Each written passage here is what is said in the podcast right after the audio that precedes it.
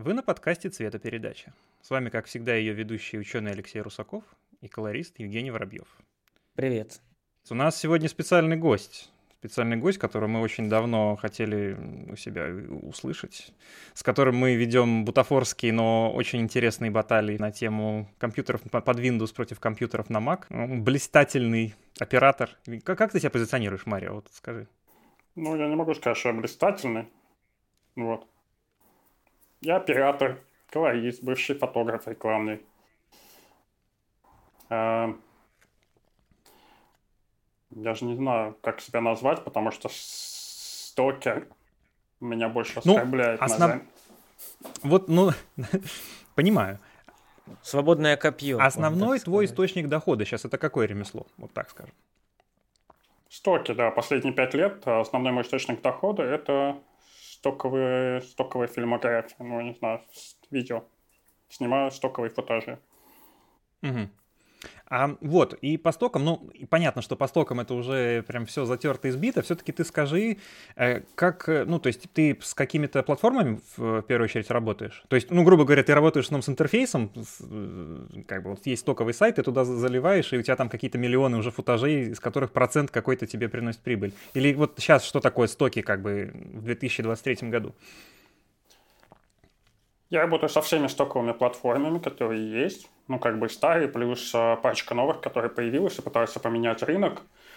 А, но в связи с некоторыми событиями последних пару лет, начиная с локдауна, а, рушится малый бизнес, и это очень сильно отражается на стоках, потому что, ну, в, первый, в первую очередь клиент стоков, ну, самый массовый, это владельцы маленьких бизнесов, которые не могут себе позволить там нанять команду операторов, специалистов, чтобы им сняли суперкрутую рекламу, и они идут на стоки и ищут там какой-то контент, ну, который позволит им собрать, склеить какой-то ролик и запустить э, рекламу. Вот. Ну и с момента э, с момента начала коронавирусных историй, ну, то есть закрыть, ну, локдаунов всех стран, потом всякие другие события происходили, малый бизнес потихоньку начинает ну, умирать или ужимать бюджеты. А это сказывается в первую очередь на стоковых э, продажах. Вот. Так что, ну, в первую очередь, конечно, умерли все, кто снимал всякую хрень. Ну, то есть, и у них и так был не очень большой спрос, они просто выезжали за счет количества. Потом сейчас, например, трудно даже большим продакшеном. Я никогда не был большим продакшеном, то есть я всегда работал в команде а, моей подругой очень хорошей. И да, мы последние пару лет мы не можем работать вместе нормально, потому что мы в разных странах уже находимся и ну, немножко другими разными делами занимаемся. И доход начал падать, плюс начал падать интерес, потому что пять лет заниматься стоками тоже, ну, одним и тем же тоже надоедает. И хочется ну, хочется сделать уже что-то такое. То есть проблема столько в чем? Я никогда не делаю законченный продукт. То есть у меня куча классных, прикольных шотов, которые я снял, но это всегда 1-10 прикольных моментов, но не законченная история. И это за 5 лет начинает превращаться в какой-то огромный гештальт, то есть ощущение того, что ты что-то делаешь, делаешь, делаешь, но ты никогда это не заканчиваешь. И это, да, это начинает подмывать. То есть есть люди, которые вообще не запариваются, то есть они подходят к этому с точки зрения бизнеса. То есть больш, есть большие продакшн, для которых сток – это бизнес. То есть они такие бах, там у них просто конвейер, они там бам-бам-бам-бам фигачат. Есть отдельные люди, которые просто снимают тонны говна там на какой-нибудь камеру, и они просто там думают о деньгах, которые им принесет вот это все.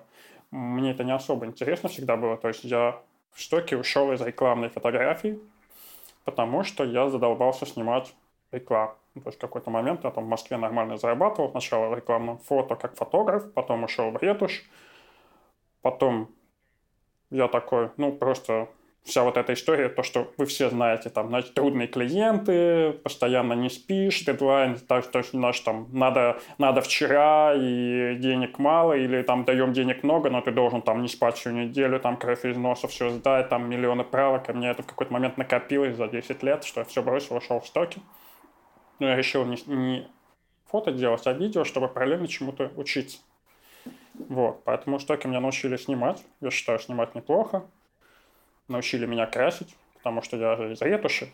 и, соответственно, пытался перенести все, все из фотошопа в DaVinci, и в итоге у меня все стало получаться только тогда, когда я понял, что первое, что надо сделать, когда ты переходишь с фотошопа в DaVinci, это забыть вообще все по фотошоп, все, надо забыть, выкинуть нафиг. И тогда у тебя там все получается. Поэтому я сейчас себя пытаюсь позиционировать как оператор и как колорист и искать работу в обеих сферах смежных. Ну, то есть я считаю, в наше время это ну, так или иначе, выживают универсальные люди. То есть, понятное дело, на больших продакшенах большими сметами очень там есть суперспециалисты, но если ты умеешь делать и то, и другое, ты полезный как минимум тем, что если ты колорист, и на каком-то проекте происходит съемка, но ты имеешь опыт, ну, то есть ты понимаешь, как вообще все происходит, ты можешь дать совет оператору, ну, то есть, или продюсеру, ну, то есть подсказать как делать лучше. Это обычно, ну, работа, тебя слушают на нормальных проектах. И, соответственно, если ты оператор, ты можешь подсказать колористу там цветовое решение, которое ты хочешь получить. То есть не просто сказать, о, я не знаю, там, ну сделай там это зеленое, чтобы было это там горячее. Такой говоришь, не-не-не, вот, мне нужен вот такой вот оттенок, и вот его можно вот так вот сделать. То же самое у меня происходило, когда я работал в рекламной ретуши. Ну, то есть у меня был большой бэкграунд фото, и поэтому я как ретушер постоянно общался с фотографом на этапе препродакшена и продакшена. И ну, мы максимум, ну, максимум выжимали всегда из самой съемки. Но при этом я не был фотографом, я просто был ретушером, который имел богатый бэкграунд на фото. Ну, я тоже замечаю, да, что при работе с цветом ну, так как я никогда не делал съемку и никогда не делал, да, вот что-то связанное до, до монтажа, грубо говоря, это монтаж какой-то делал такой себе.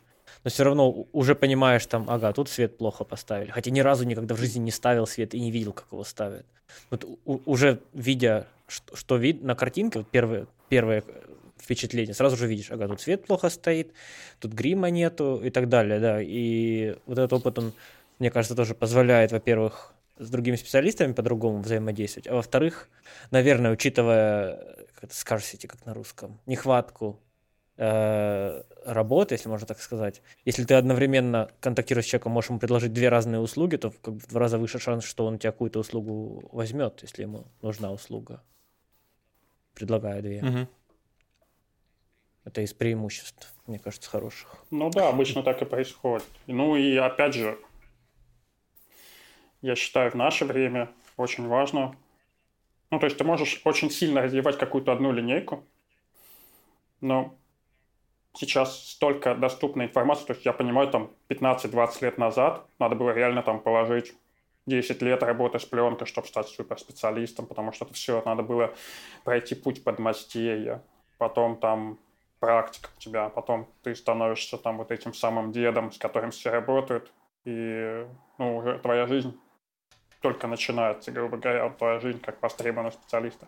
И сейчас мир очень быстро меняется, очень все становится доступным и супер простым. Вот, я не знаю, вот у меня недавно появился телевизор, вот этот э, LG C2, который я купил. И сегодня прям был диалог э, с парнем из чатика Exit Light. Очень забавный. Эм, ну, то есть о важности калибровки. Вот я сейчас тупую вещь скажу на первый слух. Ну, то есть меня могут засмеять или сказать, что сказал чушь.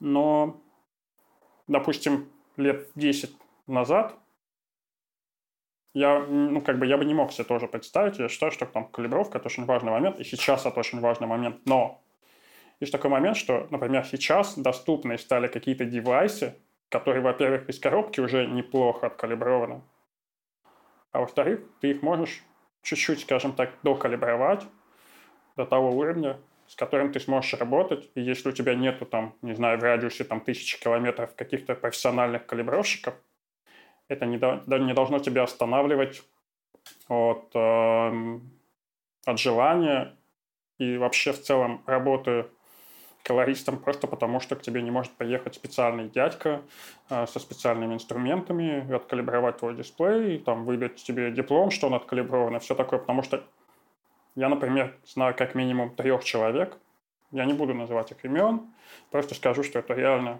профессиональные колористы, я ими вдохновляюсь, я с ними общаюсь. И, ну, то есть мне супер нравится их работа, я всегда на них ориентируюсь, спрашиваю у них советы.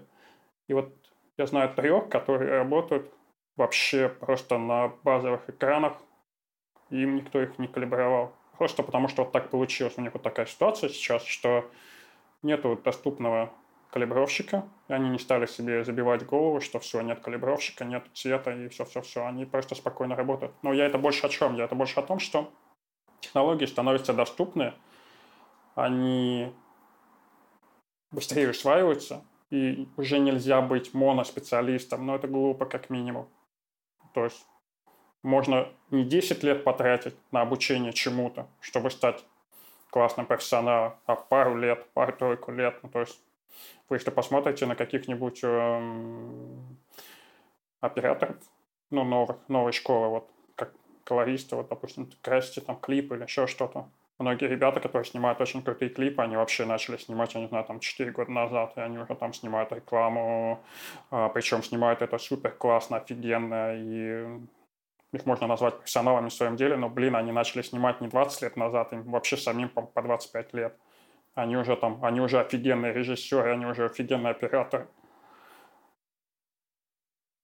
Ну, мне кажется, сейчас здесь наступает момент, что никто не мешает в момент масштабирования проекта, когда да, человек снимает сам, чего-то учится, делает, потом появляется более крупный проект, что он просто добавляет в команду специалистов, и проект как бы от увеличения количества специалистов выигрывает кратно в качестве.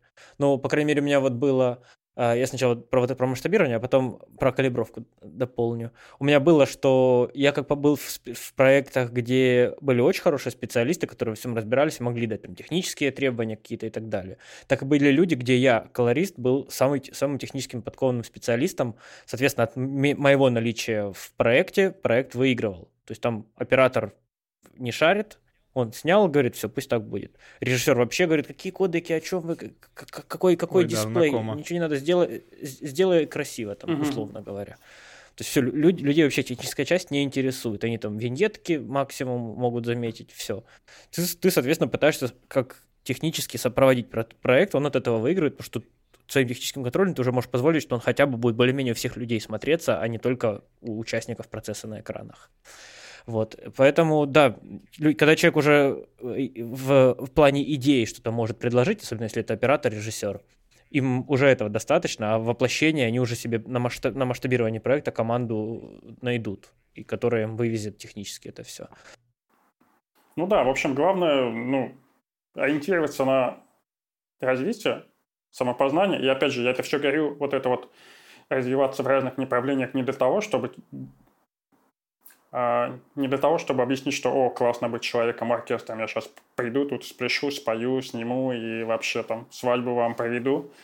Не-не-не, это просто круто, просто для своего ощущения, обзора. Ну, то есть Многие операторы классно. Но мне здесь кажется, да. Ну, многие операторы классно, они, например, мне здесь разбираются все-таки так или иначе. Может быть, они не знают, как это сделать а, технически, но они такие, они вообще понимают, что происходит. Да, и здесь такой момент, что некоторые люди э, как бы э, вширь, да, вот мультиспециональность развивают, но они не развивают, они по чуть-чуть попробовали всего, и уже как бы типа это умеют. Но по факту нужно, это, это нужно действительно уметь, прежде чем ну, как бы заявлять, что ты это умеешь. Потому что, ну, у меня, по крайней мере, я начал себя считать колористом, наверное, год зарабатывая только этим. Я вот начал думать, что я колорист. Uh-huh. Ну, ну, потому что в целом я до этого не работал ни в каких таких профессиях, связанных с постом, с видео и так далее. То есть, будь у меня, наверное, опыт в монтаже, я бы быстрее э, сказал, но я, по, по сути, с нуля в цвет входил и вообще в постобработку видео. Поэтому мне внутри как бы я смог себе сказать, что я колорист реально через год. У меня, знаешь, какая история очень прикольная есть? Я, например, все время почему-то стесняюсь себя называть оператором. И ну, я, почему я говорю почему-то? По одной простой причине, потому что я, например, смотрю на операторов. Да, я обычно подписан и знаком с реально прямо крутыми операторами, к которым я стремлюсь. И у меня все время ощущение, что я вот до них не дорос. Они прям совсем круто делают. Прям очень круто. Я хочу быть как они. Я такой смотрю на них и думаю, блин, какой в жопу оператор. А потом я сижу, крашу работу каких-то клиентов, там, которые мне присылают видео, или там смотрю какие-то рилы. Uh-huh. Э, не знаю, вот есть... Сейчас все разъехались отовсюду. И есть созданы вот эти вот э, группы в Телеграме, которые киношники не в России, там рилы, все такое, ну, разные группы. Я смотрю рилы разных людей, потому что я все время ищу, смотрю, какие люди вообще на рынке, и если они на рынке, чтобы понять, где я, на каком я уровне. Я смотрю, там, наш 60-70% рилов, которые я вижу, это какой-то кошмар. То есть я по сравнению с ними вообще боженька. Но я, ну, я mm-hmm. этого не вижу. Я все время ориентируюсь на тех ребят, которые прям супер круто делают. Я на них все время смотрю, и я такой, блин, какой я нахрен оператор. Я так вообще, там, знаешь, там сбоку второй ассистент могу там переписывать. То есть я просто, я просто человек, который знает технические нюансы всех камер и просто могу их классно настроить, чтобы из них выжить максимум потом на посте кому угодно. Вот. А потом я смотрю его такой, блин, ну, вообще, пиздец, я охуенный какой оператор. Вот. И, ну, у меня, например, была ситуация очень забавная. Я, ну, я снимал какой-то проект, ну, не какой-то, я снимал проект в Турции. Вот. Там был интересный момент, то, что я не буду вдаваться прям сильно в подробности, чтобы не затягивать, но просто все снимали на Соньке, все снимали в Сине, в Сине 2 или в Сине 3 профиль. Я такой приехал туда, говорю, ребят, ну вы что, совсем что ли? У вас же Sony FX3, давайте будем снимать в слог. Они такие, они такие, не-не, слог это кошмар, капец, вообще ни за что в жизни никакого слога. Мы не хотим потом проблемы на посте, будем снимать в синий, вот в этот наш синий. То есть это даже, это точно был не синий 4, это был либо синий 3, либо синий 2. Ну да, самый слабый из четырех. Да, да, я такой удивлялся вообще. Я, я такой, вы что, с ума такой, не-не, мы уже там все, там отсняли там часть проекта уже в этом синий, не хотим никаких проблем. Вообще этот слог, он шумит, и говно, и э, вообще там все, все время выбито. Я немного такой в шоке был, такой, ладно, окей. А я тогда Соньку взял, ну, я вообще как такой Sony хейтер с историей, э, взял эту Sony впервые за лет, наверное, ну, за года четыре. То есть последний раз я Sony в как 4 года назад держал, это были очень плохие впечатления. Как, вы, как позже выяснилось, это не Sony была виновата, а просто у меня были руки и жопы, я не понимал, как ее красить. Ну, я взял Sony, значит, э, Днем мы снимали эти интервью в синий, в этот синий профиль, который нам навязали. Вечером я смотрел, да, пару вечеров я тупо смотрел туториалы по менюшкам Sony, потому что там реально там без, э, без гайда вообще там можно споткнуться и ногу сломать. И в итоге, да, да, ну то есть мне, у меня реально там ушло, ну у меня тотально потом, потому что эта Сонька потом осталась у меня, но тотально у меня там ушла неделя только на то, чтобы разобраться во всех перипетиях этого меню. То есть там максимально для меня все нелогично. Но неважно, я потом, когда плюс более-менее все настроил, я в свободное время вечером просто пошел на улицу, там мы были в, Анта... Э, в Анталии, да, мы были в Анталии, просто поснимал виды вокруг, ну, для себя. Свой любимый слог, причем прямо сразу в Extreme можно закинуть шоулат, я туда закинул там шоулат, который у меня был в доступе, э, выбрал нормальный, и показываю режиссеру, он говорит, блин, как ты это снял? Я говорю, ну, блин, я просто снимал в слог, ты, ты видишь тут шумы? Он такой, нет. Я говорю, ты видишь, там у тебя вот я снимаю против солнца, у меня солнце не выбито, у меня видно тени. Ну, то есть у меня там супер плавный рулов, у меня там, ну, ну, как бы все очень красиво выглядит. То есть это нет ощущения дешевой телекартинки, как в профиле Синитри. То есть вообще на Sony не похож. Ну, они, в общем, сильно офигели. И сказали, что окей, там, следующий проект будем снимать там в слог. Ну, то есть им надо было просто это показать. И, и, в общем, мы снимаем это интервью в Сине 3. Я просто ушел от темы, я вспомнил, почему, почему я начал это все рассказывать. Ну вот представь, я сижу, снимаю этот проект. Мы снимаем в Сине 3 или в Сине 2, неважно, там какую-то такую так себе картинку. Мне все ужасно не нравится. Ну, как бы окей. продолжаем снимать, и мне там знакомый оператор там из Лос-Анджелеса шлет, он тоже в этот момент снимает интервью с каким-то чуваком, вот, но так как он там сам, ну, то есть у него была полная свобода, он снимал на нормальную камеру, а, Sony, кстати, нормальная камера, я поправлюсь, просто если не снимать в Cine 3. А, он снимал в нормальный кодек, так, как он хотел, так, как ему нравилось, и он присылает мне офигенные просто картинки, то есть там блик, солнце, тени, все отрисовано офигенно. Я такой смотрю на телефоне и прямо такой думаю, блин, что за дерьм, каким дерьмом я сейчас занимаюсь, что вообще здесь делаю?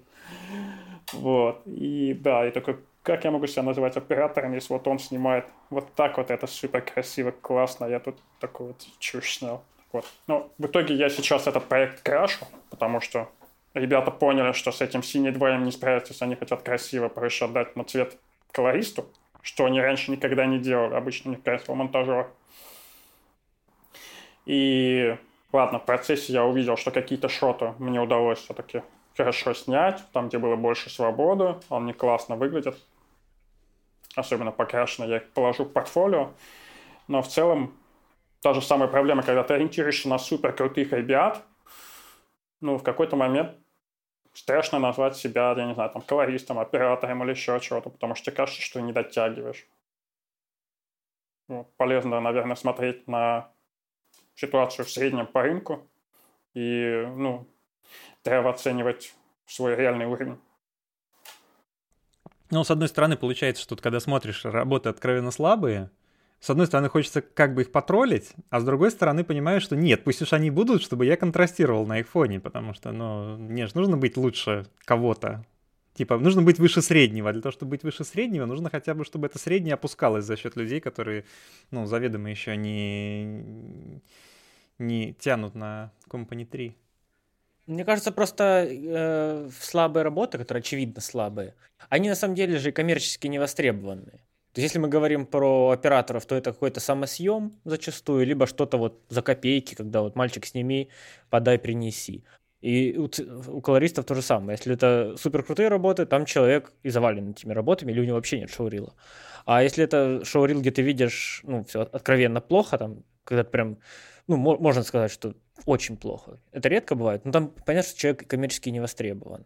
То есть там, когда там человек, вот кадры, у него все, просто вот Teal Orange такой, который через Hoover Hue накручен так вот в полосочку. Половина кадра в Teal, половина в Orange. Прям вообще два цвета на кадре. Ну, понятно, что человек еще не, не работает с клиентами практически. То есть ну, он даже не, не конкурирует. Вот в чем прикол. Я сразу обоим отвечу.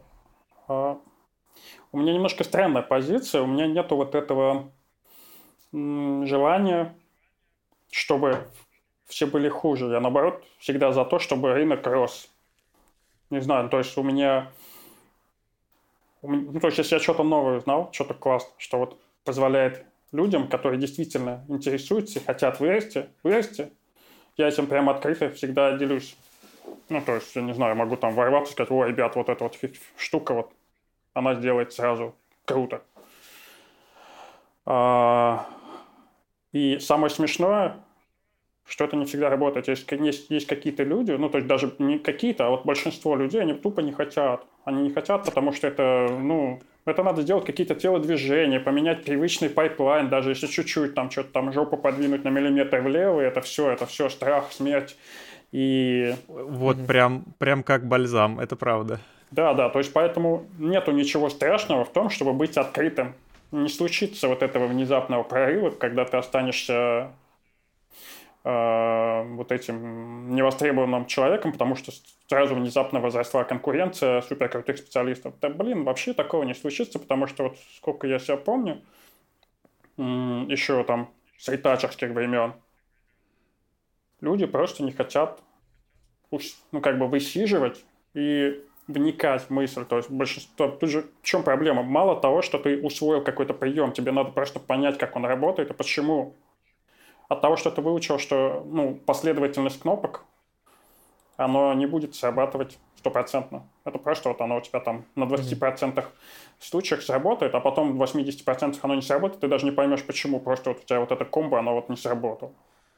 Вот, а как, ну, потому что... Ну, это как с лутами. Ну, да, да, да, это вот самое яркое штука. То есть люди кидают лут, и такой, блин, вообще там все переживано, все такое. А то, что надо до лута его там можно контраст крутить или еще что-то, у них уже там, для них это сложно. Это надо вникать, это надо что-то делать.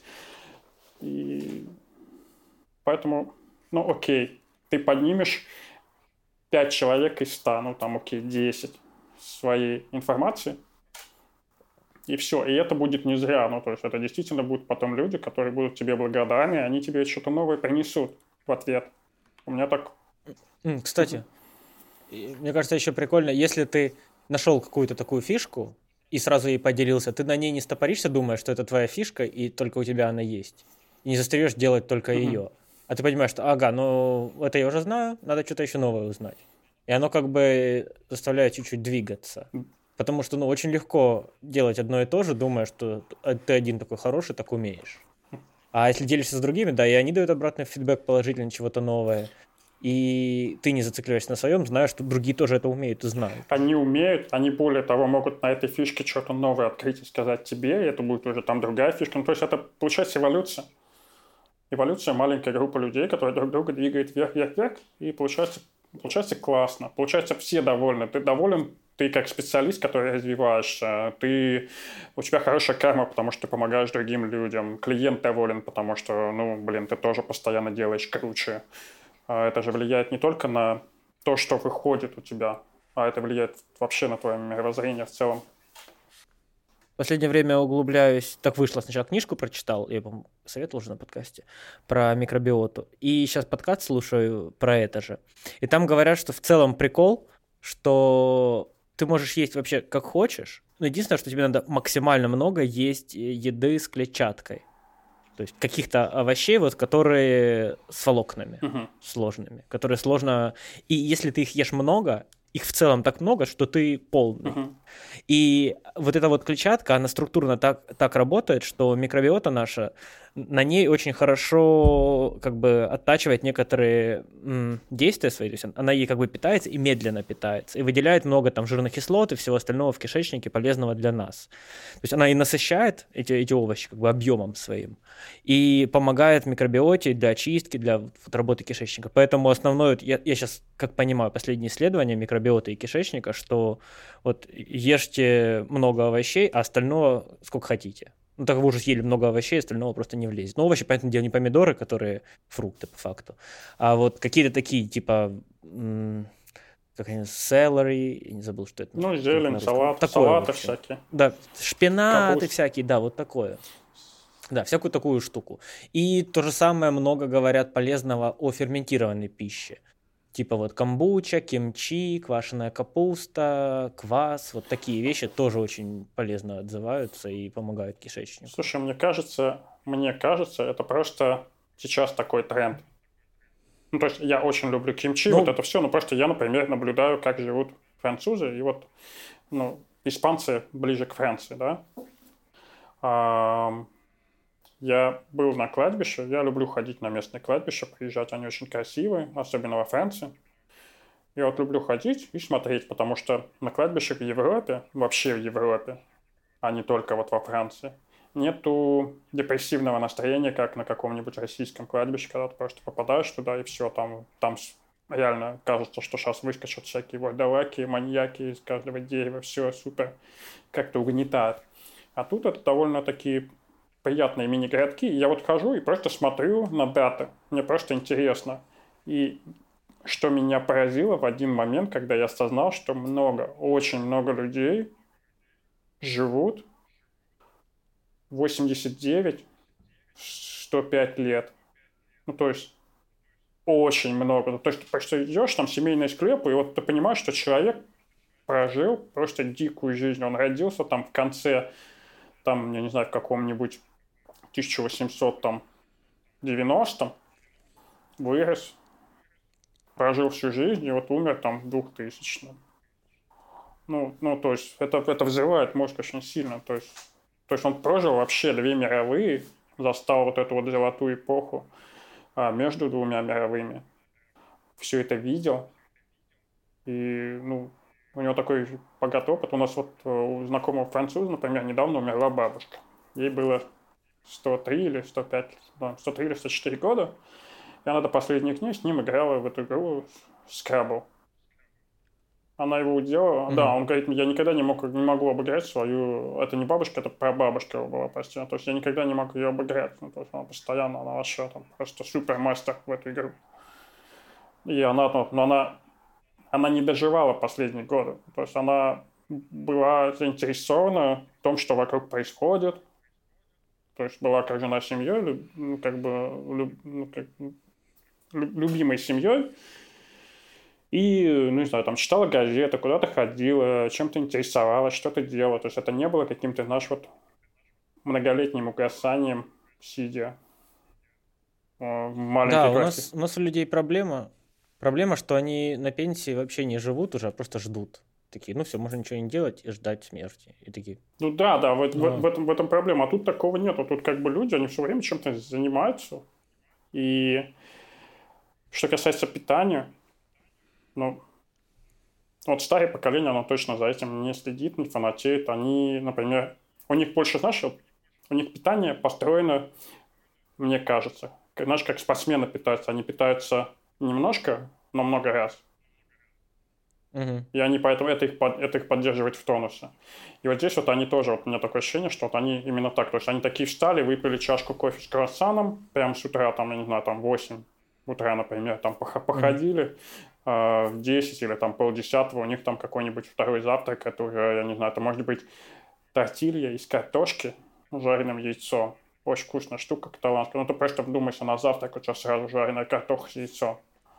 Mm-hmm. Вот, потом еще, Класс. да, потом еще проходит, значит, ну, а, еще хлеб потертый там, натертый томатом, вообще супер бомба. Еще там два с половиной часа проходит, все, обед, значит. Ну, то есть обед основательно. Там салат, морепродукты, еще какая или, или мясо, неважно. Там фасоль какая-нибудь. Пообедал. Еще там два с половиной часа прошло, там легкий э, полдник. Восемь ужин. Э, я не знаю, там пол двенадцатого у тебя уже там такой закусон какой-нибудь тоже, значит, из морепродуктов, кальмарчиков каких-нибудь поесть. И пища очень разнообразная, они при этом двигаются достаточное количество времени. То есть э, у них распространено то, что они, например, покупают разные вещи. Вот у старого поколения, особенно новое поколение, оно просто едет в супермаркет и складывает все в одну тележку.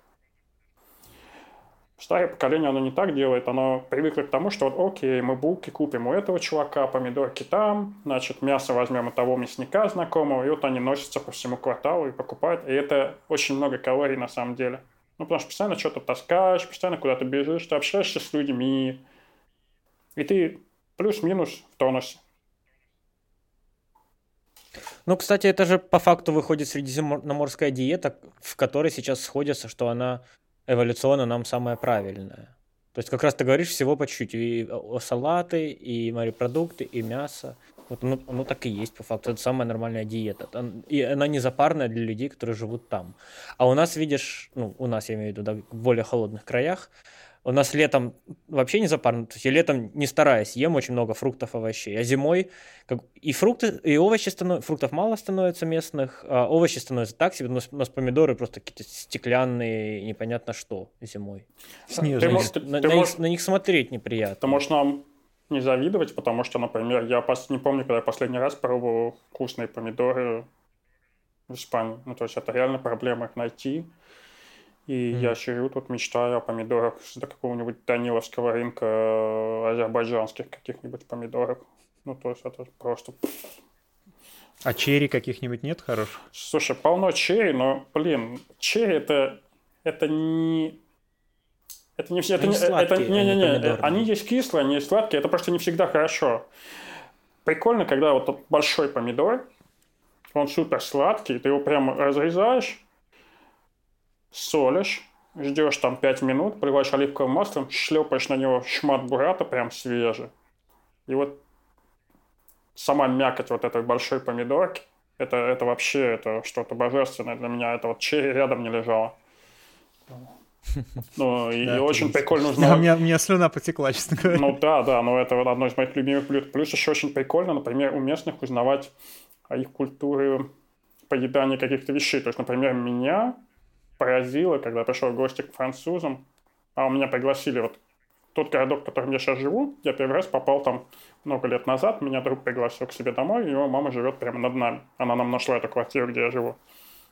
И тогда приехал первый раз, ее никогда в жизни не видел, но просто еду каким-то... Это была моя первая поездка с ночевой друзьям иностранцам, у которых, ну, у которых как бы даже английский не родной язык, от француза. Ну, то есть я волновался, но этот чувак, с которым я давно общался, вот, значит, приехал, встаю, там его мама приготовила ужин, она делает овощной салат классический, там, значит, помидоры, огурцы, листья салата, там оливковое масло, вот это все, значит, все свежее, вкусное. И она в этот салат положила арбуз.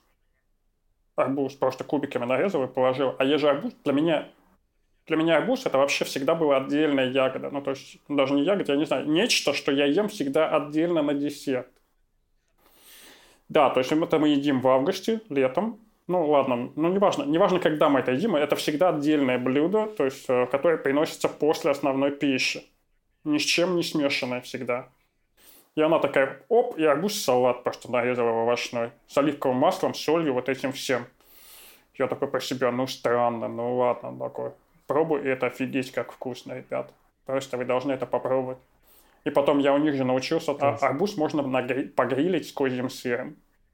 Вообще, у меня был знакомый повар, который меня научил, вот как раз за, за одним из этих ужинов, одна из вещей, которые я научился, очень важно, жарить можно все. Все можно жарить. То есть ты, берешь капусту, ну вот это вот эм, какой-нибудь такую салатную капусту, или там, не знаю, салат айсберг. Ты просто берешь его, жаришь на оливковом масле двух сторон. Угу. На, на медленном огне. Не так, чтобы его прям в усмерть зажарить, а просто чуть-чуть его жаришь, и на завтрак это вообще идеальная штука там с яичницей. Офигенно. Ты жаришь шпинат, вот получается такой вот ну, я думаю, шпинат уже банальный, все знают, что его можно жарить, он получается такой эм, как бы мокрый, его очень классно мешать с пастой, с орешками, там, со всем чем угодно, там, с омлетом здесь его делают. И, и вот, например, просто загрилить на гриле арбуз с козьим сыром, офигенно вообще, супер. Или, допустим, берешь вот этот вот огромный помидор, нарезаешь его как на карпаччо, супер тонкими ломтиками, выкладываешь на тарелку, чередуя ломтики помидоры со сладким персиком. Просто, ну, то есть я сначала, когда первый раз об этом услышал, думаю, помидор и персик. Ну, то есть это, это, это где-то в салатах, а персик это вот где арбуз, там в десертах у меня лежит. Да, да, да. И это все вместе мешать. Да, да, да, и это все вместе мешать, но как-то не очень. А потом я думаю, ну блин, ну помидор он же сладкий, и персик сладкий, почему нет? И такой, и оно вместе очень вкусно. То же самое, то есть крупная соль, оливковое масло, и это все такое вот овощное, ну, фруктовое карпаччо салатное, бомба, больше ничего не надо. А вот, слушай, может быть, ты прокомментируешь, потому что я вот из сколько источников и везде разные пишут, на каком масле жарить можно, потому что иногда пишут, что на оливковом жарить наоборот не нужно, потому что оно там что-то выделять начинает вредное. А иногда пишут наоборот, только на оливковом, потому что это подсолнечное, оно там уже, там от него ничего не осталось. Я не знаю, я не специалист. Я сейчас сам скажу что-то. Я лично, я лично жарю я на слушал... оливковом и на сливочном. Я не парюсь. Я слушал, что растительные и овощные... Я просто слушал э, какого-то ученого по этому поводу. Э, конечно же, это не диетическая рекомендация, не подавайте на меня в суд и не пользуйтесь ей точно. Но э, практически все масла, э, которые вот рафинированные, они в себе накапливают свободные радикалы. Э, поэтому их в целом, во-первых, все масла нужно хранить в холодильнике и в закрытом виде. И для жарки практически все вот эти жидкие масла, они очень не рекомендованы. Потому что либо они будут гореть, потому что они, в них много, да, вот как бы вещества, которое сгорит. Как зеленым оливковым, например. А, оно горит, если на, на высокой температуре. А, либо в нем будут сводные радикалы. А, поэтому основная рекомендация жарить на том, что является типа баттер. Угу. То есть это у нас э, либо сливочное масло, либо, Кхи. По-моему, как, либо кокосовое. Ну, это, это, э, это сливочное масло, это масло кхи, которое, по сути, топленое масло. Да, вот как раз хотел сказать про топленое. Вот, оно просто... Либо жир, животный жир какой-то на нем. Ну, и типа, э, типа это лучше, чем вот подсолнечное наше. Или там вот как сейчас стало модно, да, там вот любых рандомных веществ, которые раньше мы и не знали, что вообще из этого масла делают. Это как бы модно и дорого, но по факту вроде вредно. Но вообще, если кому-то интересно, прочитайте про свободные радикалы, как хранить масло и на каком жаре. Сейчас свежие исследования есть довольно интересные и как бы полезные копнуть и сделать новые для себя выводы и привычки на кухне. Ну, я вот, например, не знал, что надо растительное масло в холодильнике хранить. Это интересно. Ну, его закрытым надо хранить, да, и максимально не давать ему окисляться и вот это вот все остальное. Ну, как Потому что холодильник всю, же замедляет все. Всю жизнь в пенале в каком-нибудь да. его ставишь. И еще и в открытых масленках иногда, да. Но вот то, что я послушал, меня прям чуть напугало. Поэтому я не говорю прям все, все менять, но лучше изучить, если есть я думаю, желание я, заняться. Я, мне кажется, можно немножко поделить это все. Ну, если не на два, то хотя бы на три. Вот. Ну, конечно, просто посмотреть да, да, да. вообще, чего стоят эти исследования и э, насколько эти, велики эти риски. Потому что нам же говорят, вот от колбасы рак. Угу. Ну, да, это может быть рост вероятности рака на 30%, но это 30% от 0,00001, а будет 0,00013. Ну, как бы это ничто, понятное дело. Поэтому да, ну просто лучше изучить. И выбор, если говорят, что это прям намного лучше, ну почему бы и не последовать этим рекомендациям, которые сейчас есть? Ну, вообще я могу сказать, что на топленом масле и на сливочном супер офигенно все готовить, то супер вкусно, классно. Вот, но мои продукты я, например, предпочитаю все-таки на оливковом масле делать. Главное, конечно же, не, не давать ему зажариться, ну, прям в хлам, mm. но это бред, так нельзя допускать. Ну, ты на нерафинированном, да, на вот этом зеленом, которое, как он, которое свежее? Ну, который, да, который первый, первый отжим. А я другой не покупаю, просто покупаю mm-hmm. сразу там, не знаю, 8 литров, оно mm-hmm. у меня стоит, э, я не знаю сколько, и все, я на нем все готовлю. Но оно вообще универсально считается даже само по себе как жидкость суперполезная. Тут еще... Это вот тут типа еще... все сходятся. Ой, прости, что перебил. У нас, например, вокруг меня очень много рапсовых полей, и мне рассказывали историю, что все вот это вот, ну, весь урожай рапса, он уходит за границу, потому что в Испании и во Франции mm-hmm. в 70-е годы супер сильно испортили репутацию рапсового масла. То есть распространили слух, что от него рак, люди болеют, умирают и все такое, и все перестали его покупать. А на самом деле это одно из самых безобидных масел, и оно супер востребовано в разных э, индустриях, и поэтому полей дофига, масла делают рапсового много, но в Испании его очень сложно найти, хотя вот вокруг все цветет, э, мать, все желтое, красивое. Я что такой говорю, блин, а нафига столько рапса выращивают, если, ну, куда оно вообще входит? Такой, ну, идет в аптеку, в медицину, но не в Испании, потому что в 70-е годы испортили репутацию масла. Так что, может быть, сейчас такая же история происходит. Но мне кажется, основные правила безопасности те же самые. Не допускать горения чего-то у тебя в сковородке. Угу. Вот я сейчас в Google вбил, и через один. В одном написано хранить в холодильнике, в другом не храните в холодильнике. Просто вот серьезно, через один. Ну, не хранить, а, ну... не хранить в холодильнике, скорее всего, не от ученых, потому что также овощи, кстати, свежие, рекомендуется не хранить в холодильнике, просто потому что холод... ну, охлаждение температуры, оно убивает, ну, оно не убивает, оно сильно заглушает вкус. То есть, если ты достанешь оливковое масло из холодильника и заправишь им салат, и начнешь его сразу есть, оно будет не таким душистым и вкусным, как если вот у тебя масло стоит на полочке на кухне, не на солнышке, это важно, на солнце его не надо. И ты, оп, такой, полил им свой салат и начал его есть.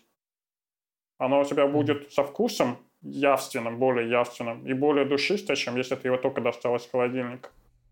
Поэтому, скорее всего, советуют не хранить в холодильнике те, кто много готовит и много его ест, оно у них просто не залеживается. А если запас, ну вот, допустим, у меня 8 литров. Масло бутылка. Я, я переливаю из этих 8 литров в литровую бутылку, которую я использую постоянно, а вот остаток как раз имеет смысл, наверное, положить в холодильник. Но оно у меня стоит в холодном месте, сейчас зима, поэтому я уверен, ничего плохого с ним не случится. Ну, в целом, да, сейчас просто, как я наблюдаю, появляется больше информации по поводу практически всех продуктов и особенностей. Там какие-то заблуждения наши э, развенчиваются, какие-то старые еще штуки, а там квашеная капуста полезная, подтверждаются, что это действительно супер полезные продукты, которые мы недооценивали. Благодаря тому, что вот те бактерии, которые в квашеной капусте, они как бы гасят все, все плохие бактерии, выживают только они. Поэтому э, и они для нашего желудка полезны. Не желудка, а кишечника полезны. Поэтому много полезных э, исследований, кто любит таким заниматься, можно поискать инфу. Главное, чтобы человек был не блогер с Ютуба, который просто это придумал, а у него были исследования, которые на базе какого-то научного либо образовательного центра, типа там Стэнфорд, чего-то еще. Но, Академического. Но обычно же да. все вот эти исследования, они же публикуются в ученых форумах, ну, то есть журнал Lancet, можно поискать там статьи или еще что-то. Оно же все открыто. Да, всегда. но сейчас в чем прикол? Сейчас пошла мода на вот научные подкасты, где эти же ученые как бы обычным человеческим языком о своих исследованиях рассказывают. То есть они говорят, вот мы делали с мышами вот это, вот это. Да, вот там у Хубермана я его советовал, к нему приходит ученый, он прям говорит, мне эта тема заинтересовала, поэтому я позвал чувака, который написал про это книгу, сделал какие-то исследования, вот он пришел, я его поспрашиваю. И он своим, так он в этой теме не шарит, он своим пониманием это спрашивает, и они ему рассказывают. И это вот буквально последние 2-3 года, прям вот научный Лекс Фридман еще, у него тоже куча ученых приходит, у него больше технические там и вот такие штуки. Но тоже вот мода звать ученых и говорить о, о, о их теме, это прям новое вот на западном подкастинге. У нас, наверное, тоже постепенно это появляется. Вот, да, у Сережи У нас тоже есть, но они были, такие, там, иногда ну, пока, скуч... пока просто это они. сложность беседы слишком да, слишком слабая. То есть пытаются совсем простым языком рассказать, и тебе либо скучно, потому что это совсем основы, либо наоборот слишком человек уходит в науку, и ну, ты просто не вывозишь удержать по вниманию. Это, ну да, там очень часто рассказывают то, что нужно с графическим каким-то сопроводительным материалом, а и это тяжело на ухо ложится. Да не, это, это, это, это вот Сережа микрофон ты сказал, да? Да, я тоже слушал. И знаешь, как я одно время слушал разговоры с учеными, супер круто, супер классно. И знаешь, как я для себя определял интересные подкасты или нет. А, ну вот я еду в машину, мне надо, я не знаю, мне предстоит там дорога там от часа до 6 часов, в зависимости от того, куда я еду. Я вот включаю подкаст каким-нибудь ученым. И обычно прямо сразу с первых, не знаю, пяти минут можно определить, интересно будет слушать и познавательно или нет, потому что там есть люди, которые прямо реально горят. То есть там был чувак, mm-hmm. э, чувак, который рассказывал про физику, у него было там типа простая физика или что-то такое, я не помню. Ну, то есть и, и там математик был, математик был, сомнолог был. То есть люди с чувством юмора, которые могут говорить, они действительно разбираются в своем деле, деле и они прямо сходу э, смело, громко заявляют и рассказывают даже не всегда понятно, но потом они это все объясняют и становится понятно, но они тебя как бы увлекают. Mm-hmm. А есть такие вот ученые, которые начинают прямо сходу тихонько бубнить себе под нос, и ты сразу понимаешь, что ой, ну вот эти два часа будет супер заунывно, скучно, и сразу переключаешь этот подкаст, ищешь какой вот живого спикера. Так да. и есть. Мне, мне тоже кажется, да, что это именно вот... Может быть, человек, который говорит занудно, может быть, там полезная инфа, но если она так подана, что она тебе не зайдет, ты просто ее забудешь даже. И самый плюс, я еще сделал вывод, если тема интересная, что на самом деле прочитать по этой теме книжку, даже от того же человека, который на подкасте, потом намного лучше запоминается, потому что книжка небольшими порциями идет. И у меня, по крайней мере, запоминание книги потом кратно лучше. Угу, у меня тоже. Поэтому Поэтому выделить время именно прочитать книжку на эту тему, это прям шикарно вообще. Кинь мне ссылку потом. Кинь мне ссылку потом на западные а. подкасты, это интересно. Да, хорошо. Я прям сразу кину, пока Леша будет говорить. А вот тут же параллельный комментарий. Ровно такая же ассоциация с курсами. Ну, в частности, с курсами по работе с видео. Вот бывает человек, вне сомнения, высокий специалист, но начинает рассказывать, и ты сначала ты дум, начинаешь слушаться, потому что иногда говорит некоторые вещи как само собой разумеющиеся, которые надо бы объяснить для начала. Бывает он наоборот начинает там слишком разжевывать, и как-то вот у него медленно идет, ну, в общем, ну, отдельная вещь — это талант рассказа, отдельная вещь — это талант как специалиста, поэтому...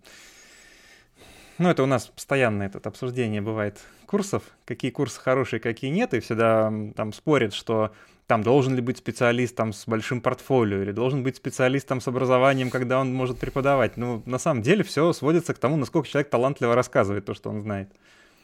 Да, согласен, согласен. Ну, потому что, блин, если не интересно, если не интересно, вообще уже ничего не поможет. Ну, то есть даже любые... Даже, я, просто сейчас попробую сформулировать. Даже супер тупой курс от какого-нибудь профессионала, ну, то есть супер базовый, где нифига ничего толком-то не объяснено, а просто, а просто сказано, а вот нажми сюда, нажми сюда, получится это, это это, принесет, наверное, больше пользы, то есть даже если будет такой short экскурс, больше пользы, чем, не знаю, там супер какой-то занудный большой курс с разжевыванием всего, который отбивает вообще желание заниматься чем-то. Да? Да, иногда, иногда какой-то, э, кто-то вот, если он хорошо рассказывает, базовую вещь там, что можно взять маску, из нее вычесть другую маску. Я это знаю, я это делал много раз. Но он -то просто показал парой кликой, кликов это действие, я такой, о, а в этом применении я это даже не подумал сделать. Что можно сделать негативную маску не просто одной формой, а взять из нее вторую форму, э, быструю, стандартную, там, круг из нее вычесть, и вообще получается интересная форма быстро. Mm-hmm. И я такой, о, класс. И человек просто это как бы незначай показал, что маски умеют делать. Он, по идее, постоянно этим пользуется. Ну да, это, это, это формат Tips and Tricks. Вот мне кажется, Tips and Tricks это вот самое полезное, что может быть. То есть сейчас очень много в Инстаграме появилось Tips and Tricks по Photoshop, ну то есть раньше такого не было, сейчас постоянно э, ну, мне вылетает в рекомендациях, я смотрю, иногда залипаю, хотя там Photoshop сто лет не открывал, но все равно там какие-то индусы, которые прямо вот уже захватили, захватили, видимо, рынок очень плотно. Ну, это влияние ТикТока, мне кажется. Да, да, они такие показывают супер быстрый какой-то tips and trick, и я помню, что я сам Photoshop в свое время, там, в 2000, не знаю, четвертом или третьем году учил с книжки Скотта Крелби, которая так и называлась Tips and Trick. Я не смог освоить э, вот этот талмуд мануалов, который был официальные всякие курсы по Adobe Photoshop. Ну, это было супер занудно, там реально там они расписывали на несколько страниц тупо, чем занимается каждый инструмент. Это не то, не то, что было интересно читать. А интересно, ну, как бы выучить какую-то крутую фишку, особенно если ты, я не знаю, если ты молодой, тебе охота что-то быстрое, прикольное. Такой выучил одну прикольную фишку, вторую прикольную фишку, а потом тебе уже интересно, потому что ты хочешь, чтобы оно как-то все друг с другом склеивалось. Ты начинаешь копать, искать э, какие-то ну, другие ресурсы, где ты можешь научиться, но ты уже вовлечен. И потом уже, даже когда ты уже многое знаешь и профессионал, происходит в Tips and такая же история, вот как Женя сказал, там, увидел нестандартное применение. Ну, опять же, да, это же не для полных новичков. Наверное, полным новичкам, которые вообще, да, там вот из разряда поднимите мышку, они ее так поднимают в руку. А, таким, наверное, надо все-таки рассказывать как-то базово, но просто мы-то, нам-то уже те темы, которые мы занимаемся, нам просто уже не надо эта база, поэтому у нас, знаешь, искаженный взгляд, может быть, мне кажется, на некоторые вопросы. Хотя я помню еще время тоже вот фотошопом э, с другом э, занимались, и мы ходили, так у меня был интернет, а у него не было дома интернета, мы прогуливали в школе уроки, и ходили, скачивали ему всякие уроки по фотошопу, там, я не помню, DeviantArt или какой-то сайт был, я даже уже не помню название DeviantArt, да. Да, да, и мы скачивали, скачивали веб-страницы с картинками, вот, угу. там было Save S, и ты скачивал прям веб-страницу, сохранял на флешку, и он домой себе их забирал изучать. Я у себя в архиве буквально недавно такую же папку удалил. Хранил, вдруг интернет выключат. Она просто, она, она очень раздражает, что она несколько гигов, но вы понимаете, несколько гигов HTML-страниц с прикрепленными файлами. И ее копировать, mm-hmm. то есть ее либо зазиповать и держать как один большой файл, либо удалить. Я там почистил очень сильно ее. Но ты что-то оставил. Ну, у меня На там некоторые случай. вещи есть, которые очень милые воспоминания рождают. То есть там, значит, картинка, и там, по-моему, как сделать город грехов. Причем э, тогда же еще никакой анимации не было, mm-hmm. и тогда было как статичную картинку mm-hmm. сделать. И я помню, что тогда у меня был, ну, как, не знаю, интерес общий посмотреть какой-то туториал, который на статичной картинке, и, и попытаться осмыслить, можно ли его в движении сделать, чтобы оно, анимация выглядела симпатично. Ну вот, и, например, вот тогда я еще вот параллельно еще занимался, только начинал 3D-моделированием в Блендере, и там это вообще очень актуально, что некоторые туториалы, они прям идеально ложатся на анимацию, а некоторые, ну, ты никак эту анимацию там поэтому не применишь. Вот, и некоторые так смотришь и думаешь, ничего себе, я вот когда-то думал, что это здорово, и, значит, ну, такое. Ну, оно... Э, э, пользы от него никакой, но вспоминаешь, на каком ты был уровне и что тебе казалось интересным, и прям я, ну, у меня рука не поднялась это удалить. Меня, меня так иногда вызывает, когда я на какие-то вот действия в DaVinci, э, там на YouTube что-то вылазит, типа там, что сделать, я ты, тыкаю там на каких-то вот, типа там на казе открываю и такой смотрю, думаю, о, это когда-то казалось чем-то интересным. Сейчас это просто такой, слышишь, просто чувак веселится, грубо говоря. Или тебя веселит. И, и, и кринжуешь того, что думал, что это хорошее, например. Я еще вспомнил, вот скинул вам скриншот чувака FL Learn. Flern, как бы. Чувак такой, да. Я вспомнил, да, он, он так на такой веселой ноте э, рассказывал Photoshop, я тоже давным-давно еще его смотрел. Вот у него ролики 8 лет назад, 9 лет назад, вот тогда вот, да, когда-то я его и смотрел. Очень прикольно. Как сделать из красного розовый у него там типсы веселые. Я вообще Нет, до сих пор не могу... работает. Ну, оно все работает, но я после DaVinci захожу в Photoshop и думаю, блин, как все неудобно. О, да, я, я надеюсь, что мне уже не придется да, открывать, потому что это ужас. Еще начинаешь думать, а что у него там с color менеджментом? Я там фотку хотел недавно кропнуть. А его, его там нет. Думаю, а что произойдет? А вдруг цвета поедут? А как мне это проконтролировать в фотошопе? Они поедут. У меня паника была. Да не-не-не, просто когда я... хочешь поменять какой-то цвет, я привык, что я на панельке просто вот у меня есть вот эти три колеса. Я mm-hmm. просто раз-раз там кривыми подкрутил.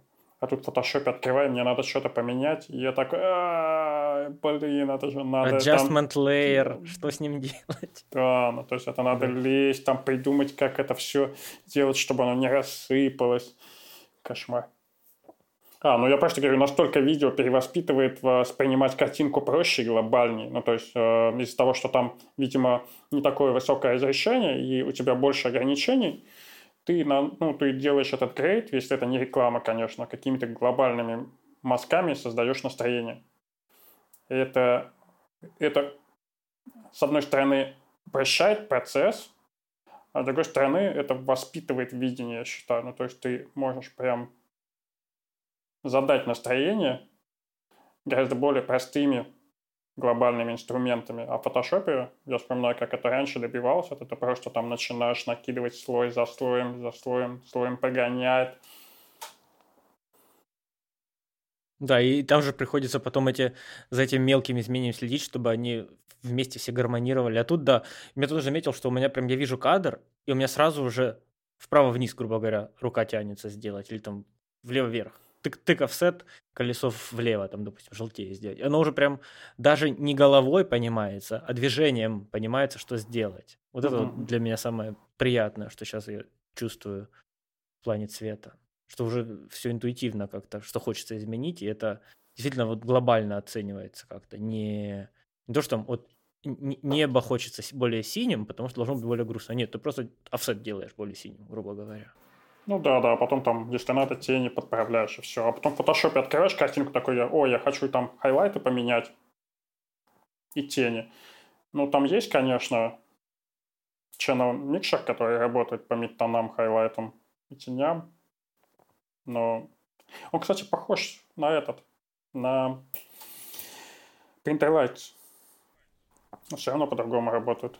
То есть он но там у Adobe я так и не понял, какой color management. То есть, условно, если в DaVinci ты можешь, вот, ты умеешь, ты знаешь, как реагирует инструмент, там, скажем, в white гаммуте, и ты делаешь в white гаммуте коррекцию. Uh-huh. А тут что, в каком пространстве он это делает? В линейке, не в линейке? Как привязаны крутилки, то есть они, они линейно реагируют на всем протяжении нелинейно, и думаешь, ай, ладно. Да, но, кстати, я для, для того, чтобы что-то типа кропнуть и не напороть с цветами, я открыл GIMP для себя — потому что он тупо ничего не меняет. Вот я открываю картинку, я вот не помню пошагово, что делал, там что-то надо не нажать «нет» один раз в диалоговом окне. Я открыл, кропнул, закрыл, экспортировал, закинул в DaVinci, ничего не поменялось. Так, фух, все, гимп умеет.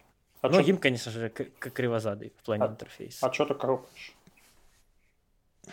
У меня вот сканы пленки, которые угу. я хочу в инсту выкладывать, они высокие. И угу. инста, если вот я на компе выкладываю, она автоматом обрезает низ и верх определенно угу. и не дает их не дает выбрать, как я их обрезаю. И у меня обрезается низ и небо. А я, мог, а я хочу, например, только небо, а низ весь оставить, допустим. И мне легче кропнуть это вот в софтине какой-то. Так ты же можешь в этом кропнуть э, в телефоне, когда выкладываешь, нет? А я, я с компа выкладываю обычно. Я вообще, я вообще телефоном пользуюсь чисто позвонить и YouTube посмотреть. Я не могу, мне это вот все тык-тык. Я не, я не знал, что с компа можно в Инстаграм выкладывать, окей. А они постепенно, они последние два года, они прям даже развивают веб-интерфейс. Теперь можно не просто пост выложить, теперь можно прям сделать некоторые настройки э, этого всего дела. Теперь темная тема появилась на компе в инсте. Они сделали хоть что-то, что у любого нормального сайта 300 лет назад существовало уже. Но уже сейчас это более-менее похоже. Ну, например, PNG-шки, оно просто ошибку выдает чаще всего, когда пытаешься залить. Это JPEG и не сильно большой, большой зависнет. На M1 а, можно поставить э, мобильную версию Инстаграма и прям через нее, как через мобильное приложение загружать. И вот еще в Инстаграме тоже мне очень интересно, когда это доведут до ума. Сейчас же HDR сделали. Uh-huh. HDR рилсы можно загружать. Но пока что адекватно, как я понял, работает только если ты снимаешь прям на iPhone в ProRes, и сразу загружаешь, не редактируя. А если в DaVinci проставишь теги, он не понимает. В всяком случае, у меня не получилось загрузить, без, ну, чтобы он его прочитал как HDR. Mm-hmm. Я не, не Хотя, казалось бы, то есть то есть там просто, казалось бы, два тега надо прописать, uh-huh. и все, и он должен это понять. Нифига. То есть я так понял, что он какой-то хочет прорез, именно вот, э, может быть, прорез... Ну, они это, это сделали пока как функцию для Headless Chicken. Просто вот нажал, бэк-бэк, загрузилось. Ну, это как бы подход, который, а, ну, user first. Тебе пока не, не для профессионалов, а пока вот для обычных людей, которые массу, основную контента генерят.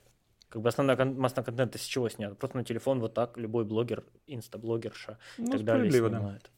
А потом уже там бренды, и люди, там профессионалы, и все остальное подтянутся, когда это уже для тех людей будет работать, и когда на HDR появится хоть какой-то спрос. А там уже бренды потребуют, чем надо для рекламных инструментов. Но сейчас все равно это все сделано для того, чтобы снимать и выкладывать с телефона, я так понимаю, в первую очередь. Ты снимаешь... Да, вот а, и, HDR и это телефона. основной функционал. Да, и то есть ты снимаешь HDR с телефона, заливаешь этот HDR в Инстаграм, и все, он его там распознает, я так понимаю, отображает как HDR, и все окей.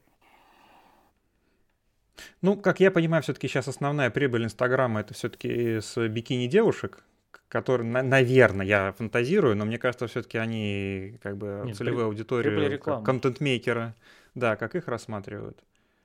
Ну, потому что если смотреть аккаунты, у которых больше всего подписок. Ой, у меня, кстати, сейчас стойкое ощущение, что основные подписчики бикини-девушек другие такие же бикини-девушки, которые хотят стать такими же популярными, как эти бикини-девушки.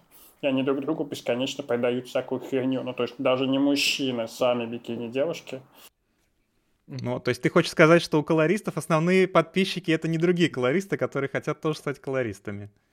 Эм, да не, ну слушай, тут, мне кажется, в киноиндустрии круговая порука все-таки, там друг на друга все подписаны, там колористы, режиссеры, операторы, костюмеры. Просто чтобы позырить. Ну да, что все просто работают над общими проектами, смотрят друг друга и все такое. Я, кстати, с Инстаграмом вот вы говорите про компьютерное приложение, то, что вот там можно так сделать. У меня единственное компьютерное приложение для Инстаграма – это 4K, 4K RAM, по-моему, называется. Я его купил давно, пару лет назад. И я его использую для того, чтобы выкачивать из Инстаграма. Я сохраняю там все красивые ролики, которые я бы хотел использовать как inspiration. Ну, то есть я их сохраняю в отдельный альбом. Mm-hmm. У меня есть инспа. А, слава богу, они добавили эту опцию, то, что можно сохранять в отдельный альбом. Это супер круто. И в какой-то момент я понял, что мне неудобно это все на телефоне смотреть, потому что ты не можешь просто поставить на паузу, ты не можешь э, быстро переключиться на какой-то момент в клипе, тебе все время надо ждать, когда он там проиграет. Или там mm-hmm. подгрузится все. И просто я поставил это приложение и скачиваю все свои сохраненные альбомы на комп и вот смотрю, сохраняю себе всякие скрины для следующих съемок или там для вдохновения по цвету. Вот это приложение классно. А так в целом больше не знаю. Но вот с бикини девушками у меня реально такая история случилась, потому что ты заходишь в комменты, и, ну, просто зайдите в комменты, посмотрите, там просто ком- комментарии. Ой, это такая красивая. Не, ну там, да. там, там девушки друг друга комментят. Ну, то есть там вообще почти, ну, такое ощущение, что там мужчин либо мало, либо практически нет. Они там все друг друга постоянно бесконечно пиарят. Просто сейчас не модно э, публично проявлять свою привязанность. Забывать, какие времена. Ну, кстати, да, есть такое, мне кажется. Не, мне кажется, это на самом деле э, все очень э, разнообразно. Потому что у меня друг, э, я с ним общался когда за Инстаграм, когда еще давно начинал фотки какие-то выкладывать, первые в Инстаграм. Он мне говорит, инста одни телки везде. Ну, прям так, это, это вот цитата прямо, это не, не моя фраза. Вот. Я, я говорю, у меня ни одной. Я смотрю, у меня там все какие-то камера гир, объективы, фотики, хотя у меня ни объективы, ни фотики не было с телефона. У меня то же самое, у меня то же самое. Пока то есть у меня вообще такого контента не было, вообще. Сейчас вот, мне сейчас даже интересно стало, какой у меня сейчас контент в Инстаграме? У меня товарищ, а, вот, кстати, с которым мы уже выпускали один подкаст, Илья Баскин, тренер по фитнесу, он мне показывал, когда у него были подготов... была подготовка к выступлению, э, его рекомендованные новости, у него там была одна еда, причем какие-то сладости. Это, там, что, на, что он, на чем он останавливался, там, что он лайкал, по факту. Так, и меня инста ну, в целом, да, алгоритмы довольно хитрые. Сейчас они, они чувствуют... Это как офисные принтеры, они чувствуют, когда ты боишься, когда торопишься, и они не работают. Так и тут Инстаграм тоже чувствует, что ты хочешь. Камеры, э, покрашенные посты всяческие в три ряда, чуваки с панелями, мини, микро и advanced, и мужик с большой рыбой. У меня тоже нету бикини, смотрю, у меня у меня кроссовки, э, еда, готовка, собачки, конечно же, и всякие мимасики, и мотоциклы. А, и девочки, дев, де, девочки на велосипедах, девочки-велосипедистки, вот. Красиво. Угу. То есть, я так понял, в целом этот алгоритм, он очень хорошо умеет адаптироваться по то, что ты на практике, с чем ты взаимодействуешь как юзер. Угу. У меня просто такая фишка, что для меня Инстаграм — это место, в которое я захожу просто через силу, чтобы что-то запостить, и иногда, думая, что мне это что-то даст в плане активности, что-то полайкать или посмотреть сторизы, вот я их нажимаю прямо вот в браузере «Смотреть», uh-huh. и окно сворачиваю, чтобы просто не видеть. И они меня сам сами смотрятся часа два, вот пока до конца не дойдут. Я вообще, я не могу себя заставить смотреть Инстаграм, как, как вот, как я смотрю фильм там или сериал, или книжку читаю. Я, я не могу, я, мне просто вообще не интересно. Кто-то там говорит, там, там под, фотками что-то пишут. Я, я ни разу не читал, что под фотками там люди пишут. Вот для меня это прям вообще как, как, ну, как бы я зашел в магазин помады, я такой, ну окей, и мимо прошел. Вот настолько мне не, не получается с ним взаимодействовать. Ты даже не смотришь работу каких-то людей, это же интересно. Ну, как-то в полглаза. Когда прям задаюсь целью найти чью-то конкретную работу, я захожу через браузер, нахожу работу красивые, прям, ну, это там типа раз в месяц. Я их скачиваю, ты говоришь, у тебя приложение специальное, а я нажимаю в 12 в браузере, мне открывается панель разработчика, я там открываю раздел Source, по-моему, вот, дословно не скажу, и прям скачиваю картинки, которые вот оригинальные файлы, я их скачиваю просто с сервера. Вот с работами, которые в Инстаграм выкладываются, особенно у колористов, мне на самом деле очень непонятен момент. Почему-то, ну, то есть у многих не бывают анимации. Вот Женя э, придумал, я у него это благополучно украл, э, когда идет три параллельно кадра, и сначала анимируется первый, потом э, паузится, потом анимируется второй центральный, потом тоже паузится, и потом третий. То есть, получается, видишь и в движении картинку, и как бьются два, три кадра друг с другом. Э, и в целом как бы картинка вертикальная получается. А некоторые делают э, картинку на белом фоне. Ну, то есть как бы, чтобы э, было, чувствовалась гамма картинки. И вот этот момент мне абсолютно непонятен, потому что по стандарту условия просмотра, они вовсе не на белом фоне. Они на довольно тусклом, то есть там 5-10% от э, максимальной яркости. А выкладывают почему-то на белом. И выкладывают достаточно серьезные люди, ну, как э, люди, у которых серьезные работы, без, как бы бесспорно они профессиональные. Но вот э, выглядит, во-первых, это как минимум не, ну, не в том соотношении контраста, какое как минимум заложено вот в REC 709, в котором они красят. И, э, во-вторых, э, да, и во-вторых, это смотреть в целом на телефоне довольно сложно. Я это всегда сохраняю. Ну, я пользуюсь ботом, который в Телеграме. Очень, кстати, удобный, но, к сожалению, он сейчас рилсы разучился сохранять, а посты он прям очень быстро сохраняет. И вот их уже открываешь в DaVinci на контрольном мониторе, и там, да, можно посмотреть. Ну, у меня вот есть такая теория. Эти, эти поля белые, конечно. Если ты делаешь скрин работы своей, э, и она, да, там, с черными полями, ну, как бы окей, она так, так сделана, да, да, вот с этими, как оно, output blanking. Ну, с, с каше. Но потом ты этот пост выкладываешь в Инстаграм, смотришь его в браузере, у тебя получается белое окно Инстаграм, черные две балды, и потом твой пост.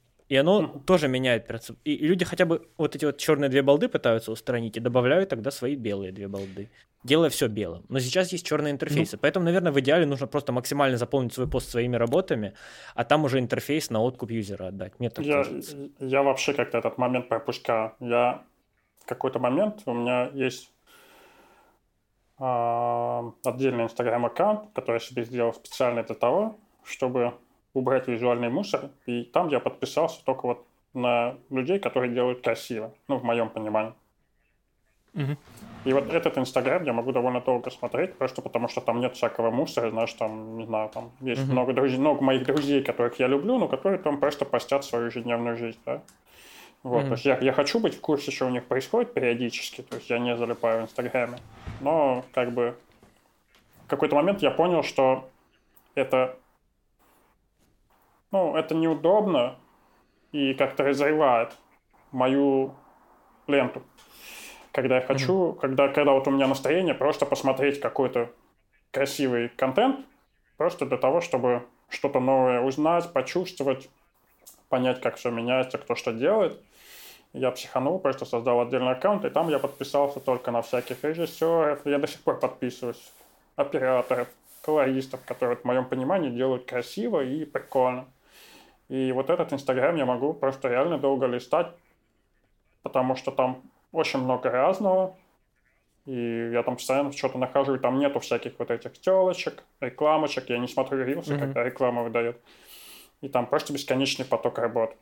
Красивых работ, прикольных. И из-за того, что они же не каждый, но они не выстреливают эти посты каждый день.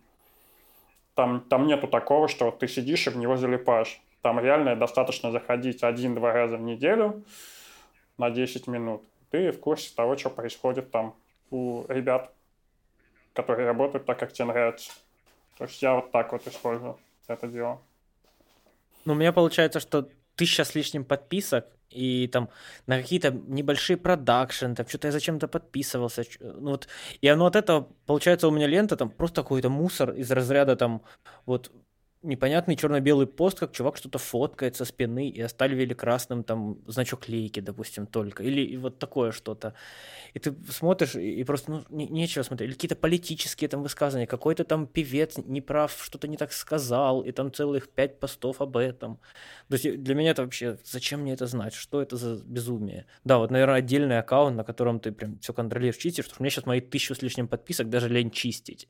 И вдруг я не от, от того отпишу, вдруг я забыл их никнейм там, и, и так далее. Да, да, я поэтому, я поэтому сделал отдельный аккаунт, потому что мне тоже было лениво чистить, но это слишком запарно. Проще создать новый, там подписаться на всех клевых, отписаться от основ... в основном аккаунте по возможности от всех, на кого ты подписался на новом, и все, у тебя такая супер, супер арт-лента.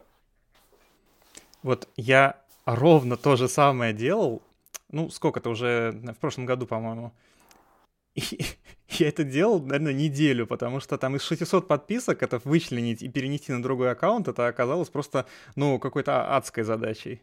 Когда у тебя уже запущенный такой случай, когда несколько сот подписок, это просто невыносимо. А еще ты нажимаешь отписаться, отписаться, отписаться, раз 50 в браузере делаешь, обновляешь страницу, оказалось, он отписался от первых 10, а потом подумала, что ты, наверное, робот, и отменила твоих 40 отписок. Да? Он, да. Он так делает? Да, Инстаграм так любит делать. Он за тебя принимает решения зачастую. Или если лайкать. Я как-то сидел для эксперимента, просто лайкал все посты подряд. Думаю, что будет? Я сделал лайков 50, и все, следующие лайки типа ставились, но обновив страницу, тут после 50 ни одного лайка уже не осталось. Ну ты бытовод, конечно. Не, я руками делаю, по-честному. Да я, я понимаю, но Инстаграм-то не понимает. Я вообще через телефон все делаю, поэтому у меня не было этих проблем. Ну да, мне было сложно переподписаться, но сейчас очень классная штука, потому что Инстаграм на том аккаунте понимает, на кого я подписан и кто мне интересен, и он не выдает новых людей, о которых я не слышал и не знаю, которые тоже делают классно. Ну, то есть я еще там кучу узнал каких-то операторов, которых я бы даже не нашел. Ну, просто я не знаю, что они есть. И я на них там подписался, смотрю, что они делают. Это клево. Ну, то есть я, я бы на самом деле порекомендовал, если вообще охота иметь дело с Инстаграмом. Мне вот все меньше и меньше охоты с ним иметь дело. Но иногда захожу, и вот этот аккаунт, вот этот от просмотрщик, который я сейчас собрал, вот эта вот галерея артистов, она прям вот мне нравится. То есть я там медитирую, я сейчас смотрю, думаю, о, блин, круто, круто, и вот так круто, и вот так круто, и потом запоминаю какие-то, ну, решения по цвету, по съемке, как это можно повторить, делать, делать лучше, возможно. А просто сидеть залипать в Инстаграме мне тоже супер неинтересно, то есть в какой-то момент совсем потерял к этому интерес и не тянет. Угу. А хотел, э, возможно, немножко э, свернуть на другую тему, но вот по разговору прям чувствуется, что у тебя нету стандартного уже теперь, ну, я не знаю, как бы для кого как, но вот у меня, например, постоянно чувствуется, что, ну, какое-то состояние, ну, не знаю, ну, не хочется употреблять слово нервозное, но тем не менее. А ты чувствуется, что, ну, как-то, ну, такой более расслабленный. Вот э, вопрос про переезд хотел тебе задать. Не знаю, насколько вот, ну, ты готов на него отвечать, но в целом, как, как у тебя вообще твой переезд происходил? Потому что ты говоришь, что ты когда-то, э, ну, как все мы, сидел в Москве, работал. И сейчас ты в Испании. Вообще, как э, ну, глобально для тебя переезд э, проходил? Как там он был с работой связан или наоборот работа догоняла твой переезд? Нет, все было очень просто. Я... Я сейчас буду говорить вещи, ну, я хочу, чтобы просто было понятно, что это, ну, у меня давно зародилось. То есть я родился в Самаре, я там жил. И, наверное, с детства я был вот тем ребенком, который был воспитан на западных идеалах и всегда считал, что, блин, в России все дерьмо, а за границей все охуенно. Ну, то есть, прям вот настолько считал, что вот я... С чем мы не согласны. А, Категорически. Ну, у меня вот с детства это вот было, то есть и вот эти боевики, что там Coca-Cola, Pepsi, Nike, вот это все, у нас этого все нету. И, ну, я еще рос не в Москве, а в Самаре, провинции жутко не любил свой город и такой всегда думал, что, блин, я уеду, я уеду отсюда, я уеду. Вот. В какой-то момент я переехал в Москву. А в Москве я жил 7 лет и работал. И, ну, самое забавное, что в Москве с 7 лет я с трудом могу вспомнить полтора года своей жизни, просто потому что я там как-то потерялся. Ну, то есть она реально засасывает. То есть приезжаешь в Москву, у тебя там, я не знаю, там год-два уходит на то, чтобы встать на ноги, потом ты попадаешь в какую-то рутину, крутишься, работаешь, и все, ты утром уезжаешь там в какой-нибудь офис, вечером приезжаешь упоротый, потом ты, не знаю, ходишь на фриланс, и все равно у тебя дофига работы, постоянно крутишься, крутишься, крутишься, и вроде ты зарабатываешь дофига денег, но ты как бы не отдыхаешь. И я в какой-то момент друзьями поехал за границу в отпуск в Испанию. Ну, то есть мы поехали прям вот много где в Испании побывали. Я поехал такой в Барселону. Я помню, что-то мы поехали в Барселону, она мне настолько понравилась. Я такой подумал, блин, вообще хочу здесь жить. У меня было ощущение, что вот я в городе родился, вырос, но просто забыл.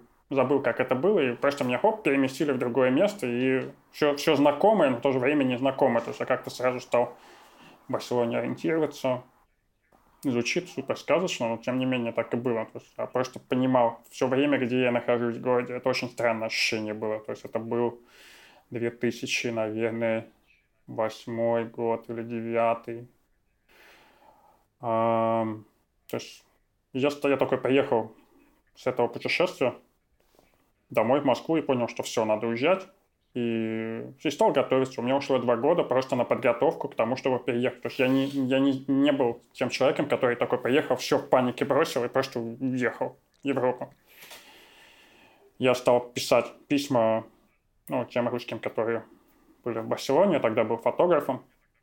И думал, может быть, буду фотографом в Испании. Потом я понял, что в Европе такая история, что это малоперспективное занятие просто по одной простой причине, так как все страны рядом друг с другом находятся, и очень дешевые авиабилеты. В Москве очень много работы всегда, mm-hmm. и ты всегда можешь найти ну, какого-то клиента, пойти снять рекламу, ты специалист, тебя знают, к тебе придут. А, ну, то есть э, всегда дорого вызвать какого-то там западного американского фотографа или, не знаю, европейского, потому что это сразу иностранец, его надо притащить, ему надо все оплатить, это всякие визы, все такое. А в Европе безвизовое пространство, есть, например, условно какая-нибудь, э, не знаю, испанское подразделение, испанский продакшн захочет снять рекламу для Nike, им нужен будет какой-нибудь там супер крутой топовый немецкий рекламный фотограф, у них нету проблемы просто купить ему за 50 евро билеты, пригласить его в Испанию. Ты там нафиг не нужен какой-то непонятный чувак mm-hmm. из России, который только приехал, пускай даже с крутым портфолио. Mm-hmm. Вот, на тот момент э, на тот момент я понял, что фотографом мне не быть, но можно стать ретушером. Тогда рынок ретуши был довольно пустой, ну то есть были мамкины ретушеры, так как сейчас мамкины колористы, а профессионалов было очень мало, ну прям реально очень мало было профессионалов, и я ушел прям полностью в ретушь, работал с канадским агентством, там был очень крутой директор, который меня прям вот очень круто воспитал, а он до этого был ретушером в Нью-Йорке. Ну, то есть он меня очень многому всему научил, все вот это недеструктивная ретушь, э, то есть работа с нодами в том порядке, чтобы у тебя оригинальная фотография никак не портилась, чтобы в любой момент тебе могла прийти правка, ты такой оп-оп-оп поменял, и у тебя ничего не сломалось. А, он, значит, меня так вырастил. За два года я подкопил деньги, узнал, каким образом я могу это сделать легально, потому что всегда хотел переехать легально. И стал готовиться к переезду в Нью-Йорк, не в Испанию. Да, то есть а, оказалось, что в Нью-Йорке был мой товарищ из города, из Самары. Он там осел, начал зарабатывать, тоже фотографировать, и он, просто говорит, слушай, приезжай, давай вместе будем фотографировать. Тут как бы есть клиенты, есть все, просто приезжай, приедешь, и мы вместе сделаем продакшн и будем хорошо зарабатывать. Я такой, да-да-да, супер, значит, собрал все свои деньги, а, пошел, получил американскую туристическую визу, потому что был план поехать туда, остаться нелегально и потом там легализоваться, там через пять лет тогда это так можно было сделать. А, и было такое, знаешь, тяжелое, тяжелое немножко ощущение. Я понимал, что я уеду сейчас в Америку, и минимум 5 лет я не смогу оттуда выехать. Ну, потому что я останусь там нелегально, потом надо будет там побыть какое-то время, легализоваться, и вот 5 лет я не смогу уехать никуда из Америки. Я поехал в послед... последнее свое путешествие в Барселону. Ну, просто думаю, поеду в Испанию. У меня еще тогда подруга приезжала сюда, я ей помог она поступила в университет, и я ей помогал перевозить эм, багаж. То есть там просто собралась шайка друзей, то есть она приезжала сама с багажом, еще куча друзей, которые просто поехали в Испанию отдыхать, и у каждого было по два чемодана, потому что так было дешевле, чем один огромный багаж отправлять. Я поехал в Барселону опять, то есть я за два года, я забыл вот это первое ощущение, но такой поехал, опять вспомнил, как мне этот город показался родным, и буквально там за неделю до переезда в Нью-Йорк я помню, я сижу на пляже, смотрю на море думаю, блин, нафига я еду в Америку, потому что я никогда не хотел жить в Америке. Ну, то есть, ну, то есть для меня Америка это, это, ну, это то же самое, что Россия. Просто большая страна. Ну, я сейчас объясню в чем. Я, я не с политической точки зрения. Это, это, это, очень, это очень важно, потому что Америка это тоже, это одна огромная страна. Вот ты едешь тысячу километров на машине в России, и ты все еще там в России. Ты едешь тысячу километров в Америке, все еще в Америке. Ну, то есть, окей, там разные штаты, разные там немножко диалекты, все такое, но оно все огромное и одно и то же. Ну, я надеюсь, вы понимаете, о чем я говорю. А в Европе все очень маленькое, компактное, уютное. И опять же, вот это вот ощущение родного города, которое я никогда не чувствовал. То есть я вырос в Самаре, я не чувствовал с детства этот город родным. То есть для меня это просто была площадка выживания. Реально. А, я жил два года в Иерусалиме. Это был восьмой-девятый класс в Израиле. А, я тоже как бы за два года ну, не прикипел. Я жил в Москве, то есть Москва меня как бы высосала, и я там добился какого-то успеха, ну, финансового, работал много с кем. И все равно я был несчастлив как-то. А в Барселоне я как-то приехал, я был ну, удивительно спокойным и ощущал желание жить. Вот недавно Ивакин выпустил интервью, где он рассказывал свои впечатления о переезде в Таиланд. Я его слушал и думал, блин, он же рассказывает про мой переезд. Ну, то есть я реально поехал в Барселону, я начал жить. И за неделю до переезда в Нью-Йорк, то есть меня там ждали, там все было готово, то есть я уже там подготовился к переезду в Нью-Йорк. Я все отменил и просто начал готовиться к переезду в Барселону. То есть через месяц мы уже сели в машину э, с тремя друзьями, с двумя друзьями, с которыми я договорился. Ну, предложил им пожить три месяца в Барселоне, потому что мне было скучно. Я ехал не сразу, а ехал на три месяца попробовать, а, получится или нет у меня сесть в Испанию, так, чтобы работать на удаленке. Тогда не было так популярно работать на удаленке, все хотели, чтобы специалист был под рукой. Я туда переехал, мы очень нам весело доехали на машине. За три месяца я понял, что да, это оно, я здесь хочу жить. И все, я, значит, э, уже вернулся. То есть мы в декабре приехали, прожили три месяца до марта. В марте я вернулся в Москву уже, уже с документами на квартиру, снятую в Барселоне, с которой я потом шел в посольство Испании, показывать, что вот я теперь там студент, поступил на языковые курсы, дайте мне визу типа D с резиденцией. И я планировал в Москве быть, ну, месяц максимум, пока оформлю все документы на обратный уезд уже не по туристической визе, а по визе типа D. И вот этот месяц растянулся на 6 месяцев, потому что я столкнулся с бюрократической системой, у меня была такая история, что я только получаю одну бумажку, у меня заканчивается другая бумажка, я получаю эту бумажку, у меня заканчивается эта бумажка. И, то есть был какой-то супер дикий квест собрать, э, собрать все бумажки, которые требовались, так, чтобы они все имели срок действия, потому что, я не знаю, там справка о несудимости, она там действует, там, не знаю, три месяца, да. Мне не могли сделать какую-то другую бумажку за эти три месяца. Другая какая-то бумажка действует один месяц. Ну, как дикая история была. Вот в сентябре. Да, да, и, в общем, я приехал 11 сентября 2012, по-моему. Да, 2012. И все, и с тех пор я жил в Барселоне 8 лет. При этом полгода я не проводил в Барселоне стабильно, то есть я постоянно по всей Европе путешествовал. И три года назад я из Барселоны уехал. И теперь живу ну, я сначала жил на юге 4 месяца, теперь переехал ближе к Франции, на север, и живу тут в маленькой деревне. Класс. Ну, то есть э, ты сейчас фактически full удаленный. Да, удаленная у тебя Ну, да, да, то есть я как Настолько, насколько в... оператор может быть удаленным. Ну, смотри, я же приехал в Испанию, я работал ретушером рекламным. Ну, то есть у меня, были, у меня уже было за два года специально, то есть у меня был план. Я был фотографом, я все бросил, стал ретушером и стал нарабатывать базу клиентов. То есть к тому моменту, когда я уехал в Испанию, у меня уже была база клиентов, которым я сказал, что типа, ребята, я вот уезжаю в Испанию, поэтому меня не будет в Москве. Мы с вами можем продолжить работать, как раньше, но как бы вы не сможете ко мне прийти или со мной встретиться. То есть все только по созвону. Какие-то клиенты отвалились, каким-то клиентам было пофигу, и я продолжил работать. И более того, а, на место ушедших клиентов подключились другие клиенты. У меня еще рос уровень параллельно. Я был как бы импортным теперь специалистом, что поднимало мой рейтинг в глазах продакшенов.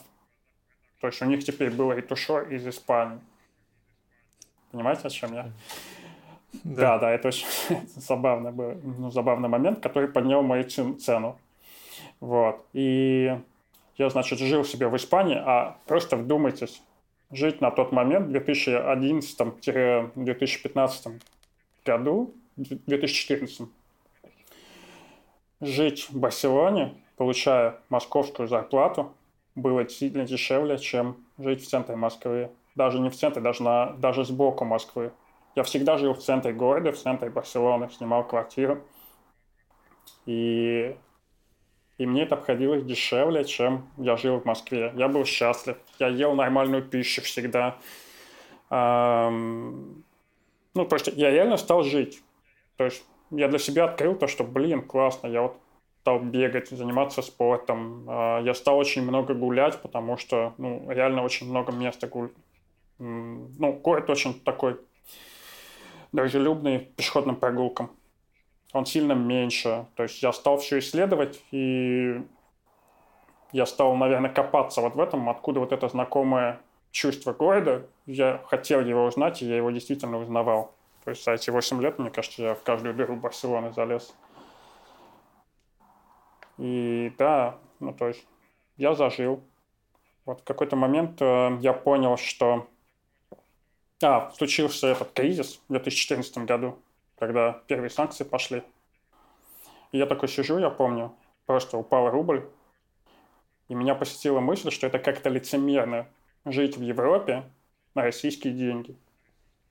Ну, то есть, во-первых, э, рубль упал два раза, и сразу у меня стала аренда квартиры в два раза дороже стоить. Ну, просто с ничего. То есть, я платил, там, не знаю, там 800, 800 евро я плачу аренду, да? Вот, то есть, сегодня это там 44 тысячи рублей, а завтра это уже 88 тысяч рублей. Просто вот, оп. Ну, то есть, в евро вообще ничего не поменялось. Испанцам вообще пофиг, ну, то есть, им надо заплатить 800 евро плюс счета. А для меня это сразу оп, и в два раза дороже. Просто с ничего. Я на тот момент задумался, что это супер лицемерно, наверное, жить в Европе, ну вообще в какой-то другой стране, откровенно этим наслаждаться, но при этом зависеть от страны, а, в которой ты жить не хочешь. Поэтому я, например, до сих пор немножко, наверное, не с презрением, а люблю патрулить людей, которые, ну, не знаю, там, живут в Америках условных, но на русские деньги и там хают Россию, например, или там, я не знаю, там любую другую страну, откуда они получают деньги, но они там не живут. Но живут за счет, за счет чего-то, что они не любят.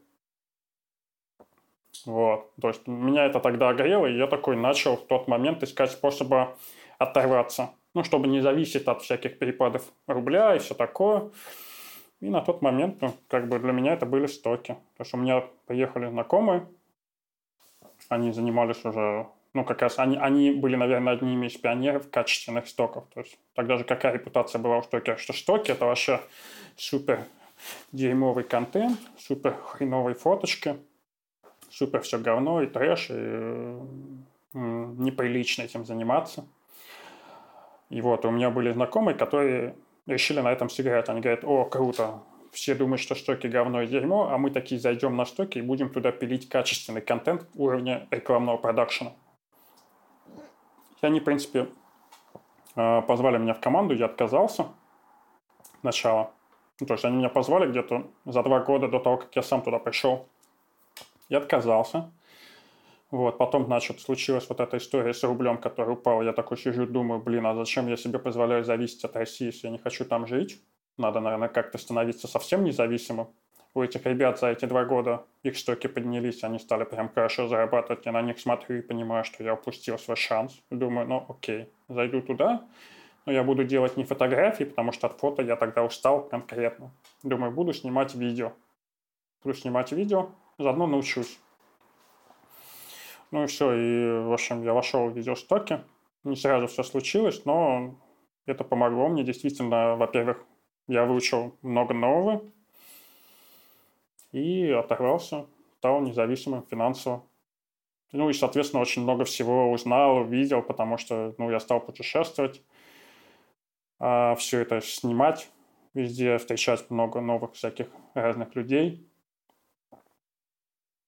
Это все в итоге выросло что-то больше там, в истории с да. То есть у меня теперь тоже есть своя мини-студия, где сижу крашу. То есть я не похож на типичного чувака со стоков, который типа, о, у меня есть Сонька, я сейчас наснимаю 1500 кадров, все их скопом залью, неважно какие, и э, там будь что будет. Не качеством, так количеством возьму. Вот, наоборот, я пошел там по совету друзей и пытался принести уже какой-то рекламный продакшн в стоковый мир. То есть сейчас такого много, сейчас уже много людей, там, может, там пару лет назад поняли, что, блин, это круто, можно, ну, то есть штуки, это вообще классная платформа для того, чтобы оторваться а, ну, от клиентов неудобных. То есть можно что-то снимать красивое и выкладывать на стоки, и пускай оно там продается за копейки. Ну, просто чтобы вы понимали, вот я привык, что я в ретуше там зарабатывал условно в среднем в месяц там 5-6 тысяч долларов. Ну, то есть я стабильно, то есть у меня была такая зарплата, ну, то есть у фрилансера она же плавающая, вы знаете. То есть там нет такого, что ты каждый месяц получаешь зарплату, я не знаю, там 5 тысяч, да? То есть там бывает, ты там э, февраль, март, апрель прям работаешь, работаешь, работаешь, очень много всего заработал. В мае заработал поменьше, в июне еще меньше, а потом у тебя июль, август, сентябрь вообще пустые, такой сидишь, блин, вообще, там работы сейчас не будет, все пропало, а потом у тебя в октябре, ноябре, декабре вот эта предновогодняя суета, и ты опять дофига зарабатываешь, и так в целом набегает то, что у тебя в среднем, ну, получается 5-6 тысяч долларов.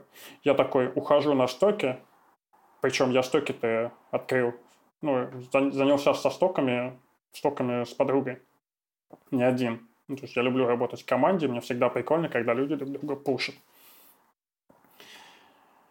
И вот я привык к зарплате 6 тысяч долларов. И со стоков мне приходит наша первая зарплата, я помню, 12 баксов на двоих. 12 баксов. И это сколько, это сколько вы загрузили на тот момент? Ну, это было немного, немного, но просто был факт в том, то, что ты на стоках не можешь работать а, ты не можешь на стоках работать по фану. То есть многие люди считают то, что стоки, о, чтобы зарабатывать на стоках, можно работать наш по фану. То есть я вот сегодня вот оператор в рекламном проекте, а завтра у меня выходной, я вот там носу поковыряюсь, поснимаю на ходу какие-то штучки, там залью. Сегодня 5 файлов, через месяц там 10 файлов, через там 3 месяца еще залью 2 файла. И мне это принесет много денег. Это вообще так не работает. То есть если ты хочешь зарабатывать на стоках, тебе надо там работать особенно в начале, чтобы наработать портфолио. И я реально работал. То есть мы начали заливать и фотки, и видео, просто потому что фотографии я чувствовал себя гораздо увереннее, то есть у меня был бэкграунд очень большой, я классно ретачил, и это позволило бы набить большой фотопортфель довольно быстро. И параллельно мы заливали видео, которые я учился делать. Ну, то есть я вообще понятия не имел. Я купил Sony, я знал, что там есть некий слог 2, и только появился слог 3, типа серый профиль, который можно распидорасить кривыми, ну, по моему, по моему мнению. Про конвертацию в рек вообще там слыхом не слыхал. Есть программа DaVinci, тогда была девятая версия, я ее поставил, она супер дико лагала, это был какой-то пиздец. И все, я... Это как, какой год был? Это был 15 или 14. Это был 14 год, когда вот первый кризис, Ой. 14 год. Это был... Я помню, да, да Винчи реально лагало. Ну, то есть там, там просто была только-только закончилась восьмая версия, они зарелизили девятую, и там там кривые были в четырех отдельных окошках. Ну, то есть у тебя была люм отдельно и отдельно да, RGB. Да. Все это ни хрена не умещалось в дисплей. А у меня был вообще супер топовый компьютер по тем временам. Ну, то есть у меня был у меня был этот uh, PowerMac PC ну, супер заряженный там двумя этими ксионами, 128 гигов mm-hmm. ECC памяти. Я туда купил этот Титан 1080. Ой, не, о, ой, не 1080, тогда до 1080 было поколение карты TI. Ну, просто Титан... Ну, Титан это, это было, да, это был как бы оверкил уже на, на тот момент. Да, да, причем у меня не был, он не был перешит, то есть у меня вообще было смешно. То есть я, чтобы поставить туда эту карточку, я купил перешитый Macvid Card GeForce 780 KTX на 3 гига. Воткнул ее, поставил драйвера NVIDIA последние, вытащил, вставил туда Titan. И тогда она работала до тех пор, пока не обновлялась macOS, и потом надо было снова перевтыкать карточки и обновлять драйверы системы. И вот на всем этом 4К супер дико лагала соневская. Ну, потому что это был H264, 8 бит. Конечно же, я ни хрена ничего не конвертировал в прорез. Даже понятия об этом не имел. Я специально снимал все в серый профиль, просто потому что, ну, это уже профессионально, киношно, и там кривыми пытался это все, знаешь, вот сделать плюс-минус красивым. А, кошмар. У меня до сих пор где-то остался первый рил, когда я там м- наснимал стоковых шотов и решил стать, а, брать, ну, со стороны работы в цвет на видео выложил вот тарил, там паре групп, меня дико засрали. Спрашивали про REC 709, уже тогда, уже тогда говорили, блин, ну, говорит, ну, из лога там все могут показать цветной, ты покажи, что ты из REC, из REC 709 сделал с грейдом. Я еще ну, думаю, что за странные вопросы. Это в 2014 году еще было. Вот. И я настолько реально работал. Ну, то есть я так же вкалывал, как я вкалывал на своей обычной работе. Но мне пришлось от своей обычной работы отказаться. То есть я всем клиентам сказал, что все, я больше не работаю, я ушел с рынка. И я оставил только двух клиентов, супер старых, потому что они очень просили, и все, больше я ни с кем не работал. А, ну, то есть они как бы расстроились, но я просто для себя это сделал по той причине, потому что вот я сказал, я понял, что уже невозможно зависеть от чужой страны, и если я хочу зарабатывать на стоках, ну, не получится просто вот и там, и там. Надо что-то выбирать. Вот я выбрал стоки, вложился, я реально работал месяц, 12 долларов. Работаю два месяца. Ну, прям вот каждый день работаю.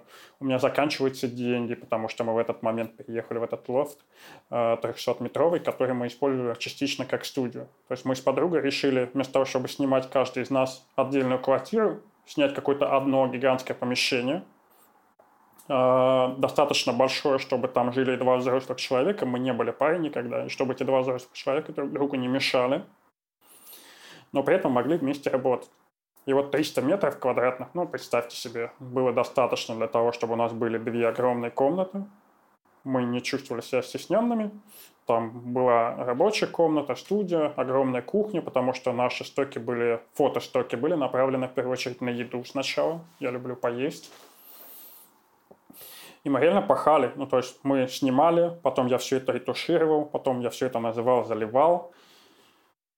И вот, ну, я не знаю, вы можете себе представить, что вот вы месяц прямо жестко въебываете, причем въебываете на 6 тысяч долларов, а получаете 12, которые надо разделить пополам. А вы уже, а вы уже привыкли к 6 тысячам. Ну, то есть вы уже живете ну, на 6 тысяч, а не на 12. Ну, понятно, что, понятно, что есть какая-то заначка. На второй месяц тоже там 20 долларов. На третий месяц. Ну, то есть при этом мы продолжаем работать, у нас увеличивается портфель. А суммы как-то несущественно растут. Ну, то есть через полгода было 120 долларов, у меня кончились деньги, я влез в долги. И у нас с подругой появились разногласия по поводу дальнейшего развития э, ну, стоков она это видела как больше студийную работу. То есть э, ее, например, бесило снимать на улице, потому что она не может контролировать солнце. Ну, то есть она супер классный рекламный фотограф, э, все такое, и она любит супер все контролировать, чтобы вот она свет поставила, и он был так, как надо, чтобы ничего не мешало. А я, наоборот, все время хотел вырваться из вот этой домашней рутины и вот снимать тревел, лайфстайл, путешествие, куда-то там в интересное место уехал, там что-то увидел, не знаю, там поехал на Бернине Швейцарии, там снял поезд из окна. Все вот я к этому стремился. А ей, наоборот, это не нравилось, и мы так поговорили решили разойтись. А, я ей выплачивал роялти потом два года. Она оценила свой вклад 500 евро ежемесячно. Мы на тот момент зарабатывали меньше – 500 на двоих, помнишь? Ну, то есть, ну, ну, ну, там был такой разговор, там был такой разговор, что либо мы просто все забрасываем, я начинаю свой новый сток, она начинает свой новый сток, и мы просто делим все деньги пополам до тех пор, пока он не загнется. Либо я оставляю этот сток себе, но я его плачу роялти в течение двух лет, там в размере там, 500 евро в месяц.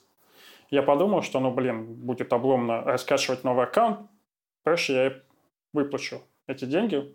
Это было очень правильным решением, потому что в конце концов это все окупилось в сторице.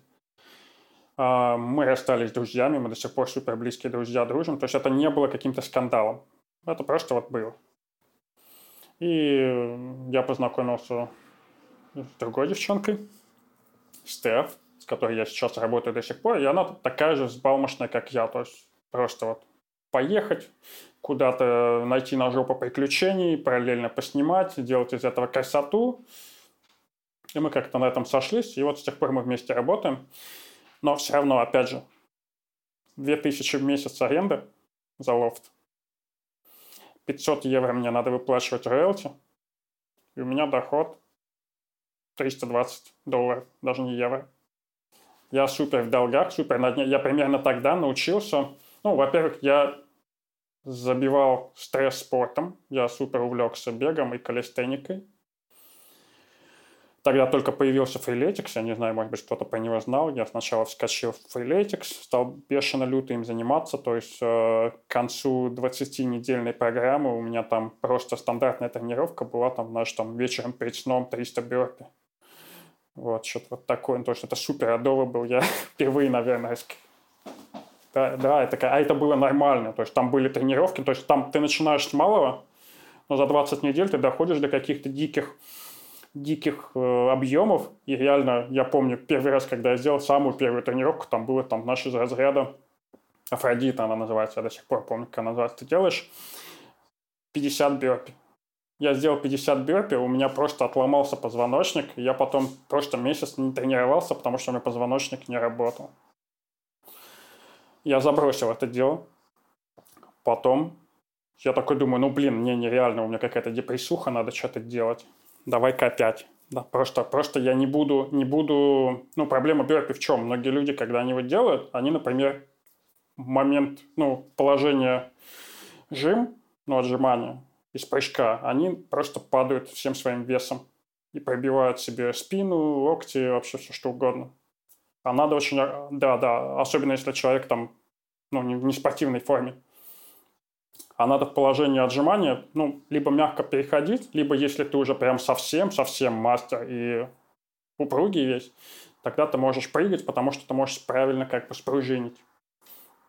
Вот, и я начал заниматься снова фрилетиксом, но на этот раз вместо того, чтобы прыгать, эти бёрпи, я прыгал в конце нормально, просто у меня был прыжок, потом я приседал к полу и переходил в положение отжимания, отжимался, и вот с этого я начинал.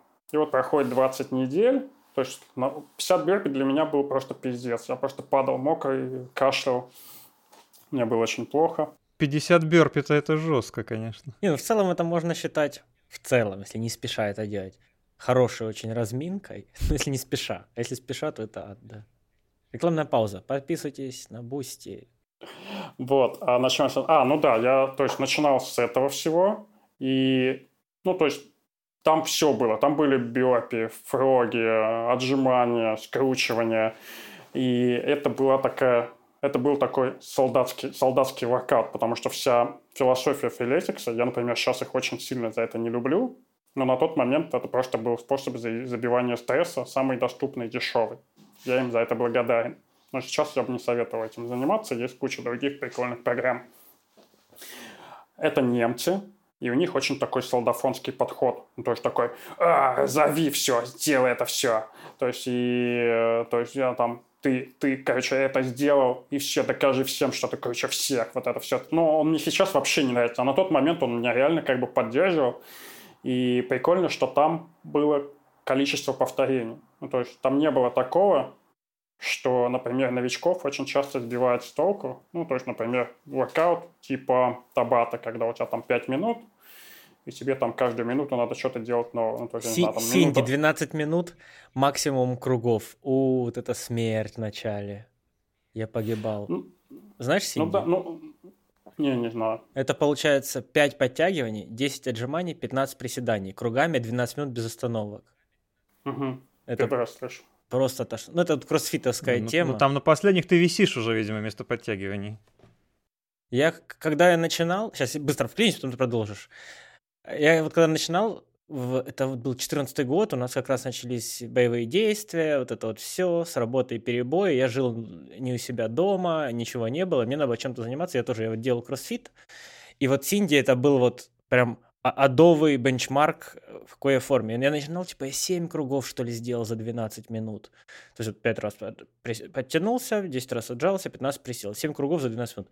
Заканчивал я через несколько месяцев, у меня, что ли, 17 кругов получалось. Вот что-то, или 15. То есть это прям, да, да, да. прям дикая разница была. Ну, это, блин, это вредно. Вот в том числе, да, когда ты делаешь просто на максимум, и ты думаешь уже не о выполнении самого упражнения, а просто чтобы сделать больше, сделать больше. Вот это вот я тоже вот сейчас, например, не люблю. Но Freeletics, он вот был построен на этом, но по-другому. То есть, допустим, там было, ну, там все воркауты, у них было четкое количество повторений. И твоя задача была сделать это быстрее. У тебя там была социальная сеть, ты был подписан на каких-то чуваков, ты был подписан на самого себя, ты мог сам, сам с собой соревноваться, и каких-то друзей, которые, вот, ну, я не знаю, как там в Инстаграме или еще что-то, там могли комментарии к воркаутам оставлять. Они вообще первые, кто это сделал. И, например, ты там сделал воркаут, э, ну, не знаю, там, что бюрпи, да, то есть там первый раз его делаешь, там 20 минут. То есть что бюрпи первый раз в жизни, когда делаешь, там 20 минут, супер упор, ты говно. И в следующий раз ты его делаешь там за 15 минут. Ну, то есть прям хоп, у тебя такой разрыв, и ты, он, тебе программа показывает, что у тебя PB, и все твои друзья такие, о, нифига, ты вообще там сделал быстрее, а я еще быстрее сделаю. И ты пытаешься сделать быстрее, чем кто-либо. И вот это очень опасный момент, потому что ну, в какой-то момент люди начинают забывать о технике, и, да, да, и, и начинают пытаться сделать количество, и этим они себе ломают все. Сердце можно посадить, спину сломать, все что угодно. И в итоге, ну, воркаут бесполезным становится. Ну, потому что ты просто все ломаешь вместо того, чтобы что-то раскачиваться. Вот у меня тоже такое... Да, да, у меня тоже такое было. Я ни в коем случае не тренер, я не получал никакого спортивного образования, я просто это прочувствовал на себе. То есть я надорвал спину первый же раз, потому что я вот там поторопился с бёрпами. А, ну, то есть у меня еще какие-то мелкие травмы были, которые останавливали мой спорт я как-то быстро догнал, в чем дело, и старался уже потом работать именно над самой техникой упражнения, а не в первую очередь над тем, чтобы успеть сделать это все как можно быстрее. И, например, вот да, я вот начинал с 50 бёрств, я умирал, а потом у меня заминка была 300 бёрпи, и вот звучит страшно, да? Но если учесть, что я 100 бёрпи делал за 6 минут, это видно в моем фрилетиксе до сих пор. То есть, для меня, то есть я мог думать как, 100 бюрпи, блин, это, это супер дофига. Ну, число большое, 100 бюрпи, оно пугает. Но с другой стороны, я знаю, что окей, 100 бюрпи это 6 минут. Мне надо сделать три раза по 100 бюрпи, это там на 6 минут, 6 минут, 6 минут, но это всего там сколько, там 20 минут, там с перерывчиками. Вот. Или я, например, знаю, что вот у меня максимум это вот за минуту это 20 бюрпи. Ну, то есть э, 20 бёрпи – это вот то, что я делаю за минуту, но как, как объяснить? Я, но я не делаю э, за 5 минут 100 бёрпи, потому что я не смогу с такой скоростью это все делать. Вот, ну то есть как-то переключает мозг, когда ты начинаешь думать поминутно, когда тебе ну, физика позволяет это делать быстро, и такой, типа, окей, 300 бёрпи страшно, но 20 минут не страшно. У меня похожая штука с приседаниями. У нас было наказание в тренажерке за mm. э, слова паразиты некоторые. Нужно было приседать, и каждый, каждое следующее слово паразит должен был приседать на 10 раз больше. И у меня было mm-hmm. за тренировку, я приседал типа 140, 150, 160. В целом, когда ты часто приседаешь, это немного, но когда у тебя там, день ног, и у тебя еще столько приседаний, а мы договорились, что нельзя отдыхать между приседаниями больше 6 секунд. И я не пытался сделать быстро, я просто такой присел, вдох-выдох, присел, вдох-выдох, и все, ты входишь в ритм, ты хоть там 300 приседай, хоть 100, неважно. Да, да, я, я в какой-то момент научился отдыхать от бёрпи в процессе выполнения бёрпи. Да, да, да. То есть ты просто, ты просто это делаешь. Ты просто это делаешь аккуратно, следишь за тем, чтобы у тебя тело было в тонусе, нигде ничего не повисало и никаких травм нету. Вот, то есть я стресс забивал, значит, э, спортом дико. И я в тот же момент научился, а, я узнал, я поставил эксперимент, можно ли в Барселоне выживать на 30 евро в неделю. И оказалось, что можно, при этом это не шло в ущерб моему питанию.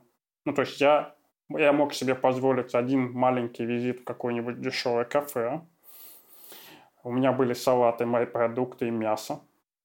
Ну, курица, конечно, потому что она дешевле всего. Но, блин, я ел белую рыбу, то есть дораду вообще легко, спокойно. Вот, овощи тоже. И фрукты, конечно же. И, ну, сами считайте, 4 недели в месяц по 30 евро, то есть 120 евро в месяц мне хватило на еду.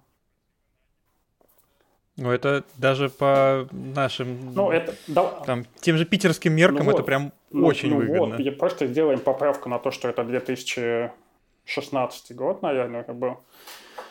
А, ну, то есть я вот этими играми в себе как-то поддерживал дух, потому что когда у тебя там, я не знаю, там 6 тысяч, сначала 6 тысяч, потом 7, потом 8, потом, не знаю, 10 тысяч евро долгов, ты падаешь в долговую яму, и у тебя почти нет дохода, и ты уже экономишь на всем, чем только можно. ну, нужно было ну, находить какие-то пути, чтобы поддерживать себя ну, как-то в моральном тонусе, потому что реально все хотелось бросить, но самое страшное было это то, что придется вернуться в Самару.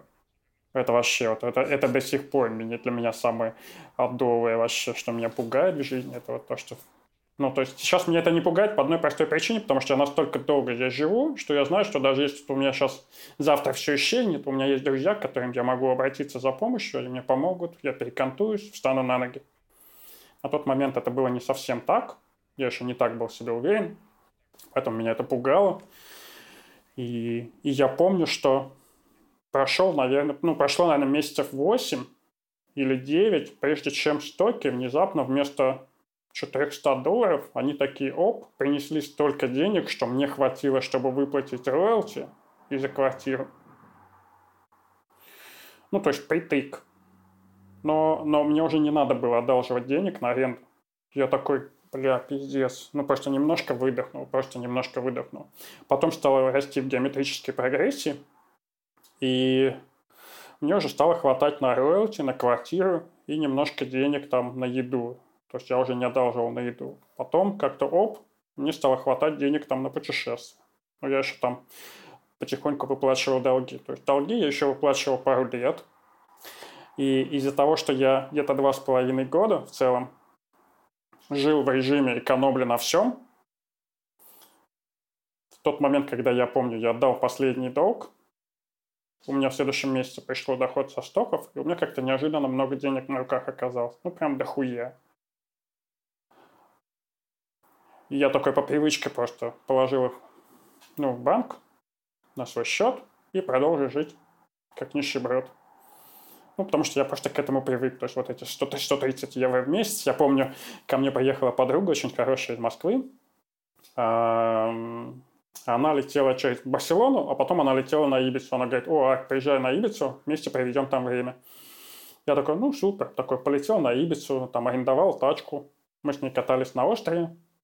Я по привычке вообще реально прилетел, арендовал самую дешевую тачку, значит, э, мы там поездили, там походили по каким-то местам, ну, по нормальным, то есть не то, чтобы я прям такой скряга или все такое, ну, просто походили по местам, а потом я возвращаюсь в Барселону и думаю, блядь, я же был на острове, на Ибице, я все время хотел поездить в Кабайке, ну, там, это вообще идеальное место, чтобы в Кабайке ездить.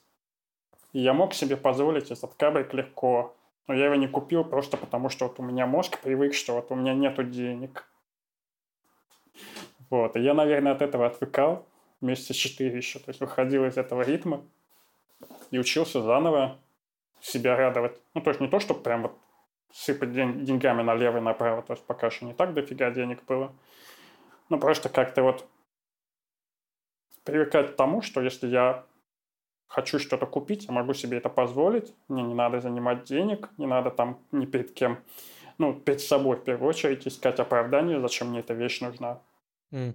Вообще позволить себе захотеть по-настоящему. Что да, ты можешь да, это да, хотеть, есть... да, есть такое, да. Первое, что я сделал, это я купил себе мотоцикл. Причем с мотоциклом супер смешная история была. Я такой прихожу, я очень хотел себе мотоцикл BMW i90. Ну, это вот этот классический, который выглядит как old school с оппозитным двигателем. Я прихожу к нашему дилеру BMW и говорю, типа, ребят, хочу мотик, мне просто не хватает, ну, там, 2000 евро, ну, на новый мотик. Вы мне можете дать кредит? Они такие, да, да, мы можем тебе дать кредит, тем более тебе все равно там мало, там них чуть-чуть не хватает. Без проблем, пришли нам документы. Вот эти, эти, вот эти. Я говорю, ну, вы понимаете, что я иностранец, я как бы студент, но у меня с финансами все нормально, я супер все ну, легально нахожусь, плачу налоги. А, единственное, что... Ну, то есть вы точно сможете дать кредит? Да, мы точно сможем дать кредит. Они меня помурыжили, и они находились там типа в соседнем городе, я к ним ездил там два или три раза просто подавать документы, и каждый раз спрашивал, мне точно дадите кредит? Ну, потому что, ну, это странно. Такие, да-да-да, все нормально, просто вези там то, все, третье, пятое, десятое. Я, в общем, потратил кучу времени на диалог с ними, и они в конце такие мне говорят, типа, а, нет, мы тебе не дадим кредит. Я такой, вы что, офигели, что я к вам что, зря вот неделю мотался туда-сюда, там тратил время свое. Такие, не, ничего не знаю. Я что-то на них обиделся, зазлился. И просто купил потом мотик Триумф, который стоил там на 6 тысяч евро дороже, через, просто через два месяца. Просто на. Просто вот на зло такой. Куплю мотик круче, и не BMW, а Triumph как раз зарелизил тогда этот 1200-кубовый DZX. А этот э, не DZX, а Scrambler XE, который новый у них вышел. Я посмотрим. Да, ну очень классный мотоцикл, Красивый, прям такой в моем духе. Ну, вообще, вот я, вот, просто... я когда-то интересовался, да, Триумф вообще прикольные мотики. Это прям мотоциклы, мотоциклы прям настоящие. Да, да, я, я когда его купил, а я ездил до этого на BMW, и я чисто, я говорю, я вот Триумф купил чисто из-за, чисто вот на зло, потому что меня выбесили BMW-шники. Ну, потому что ну, нафига обещать давать кредит, если вы его не дадите? Так это одни и те же люди сначала обещали, а да, потом да. отказали, или такие другие одни, были? Одни и те же, одни и те же. Я просто пошел к другому дилеру, вот. ну, то есть просто пошел, купил на зло Триумф, который стоил дороже, прям намного. Причем дилеры Триумфа, они мне подарили обвесы на 2000 евро, просто так. И Триумф оказался сильно лучше, чем BMW. Я прям супер рад, что я купил не BMW. У меня до сих пор этот Триумф есть. Я на нем не так часто сейчас, к сожалению, езжу. Но вот это была вот моя первая глобальная покупка, так вот на все бабки, чтобы. То есть это ознаменовало то, что я вот этот путь поешь говна лопатой прошел.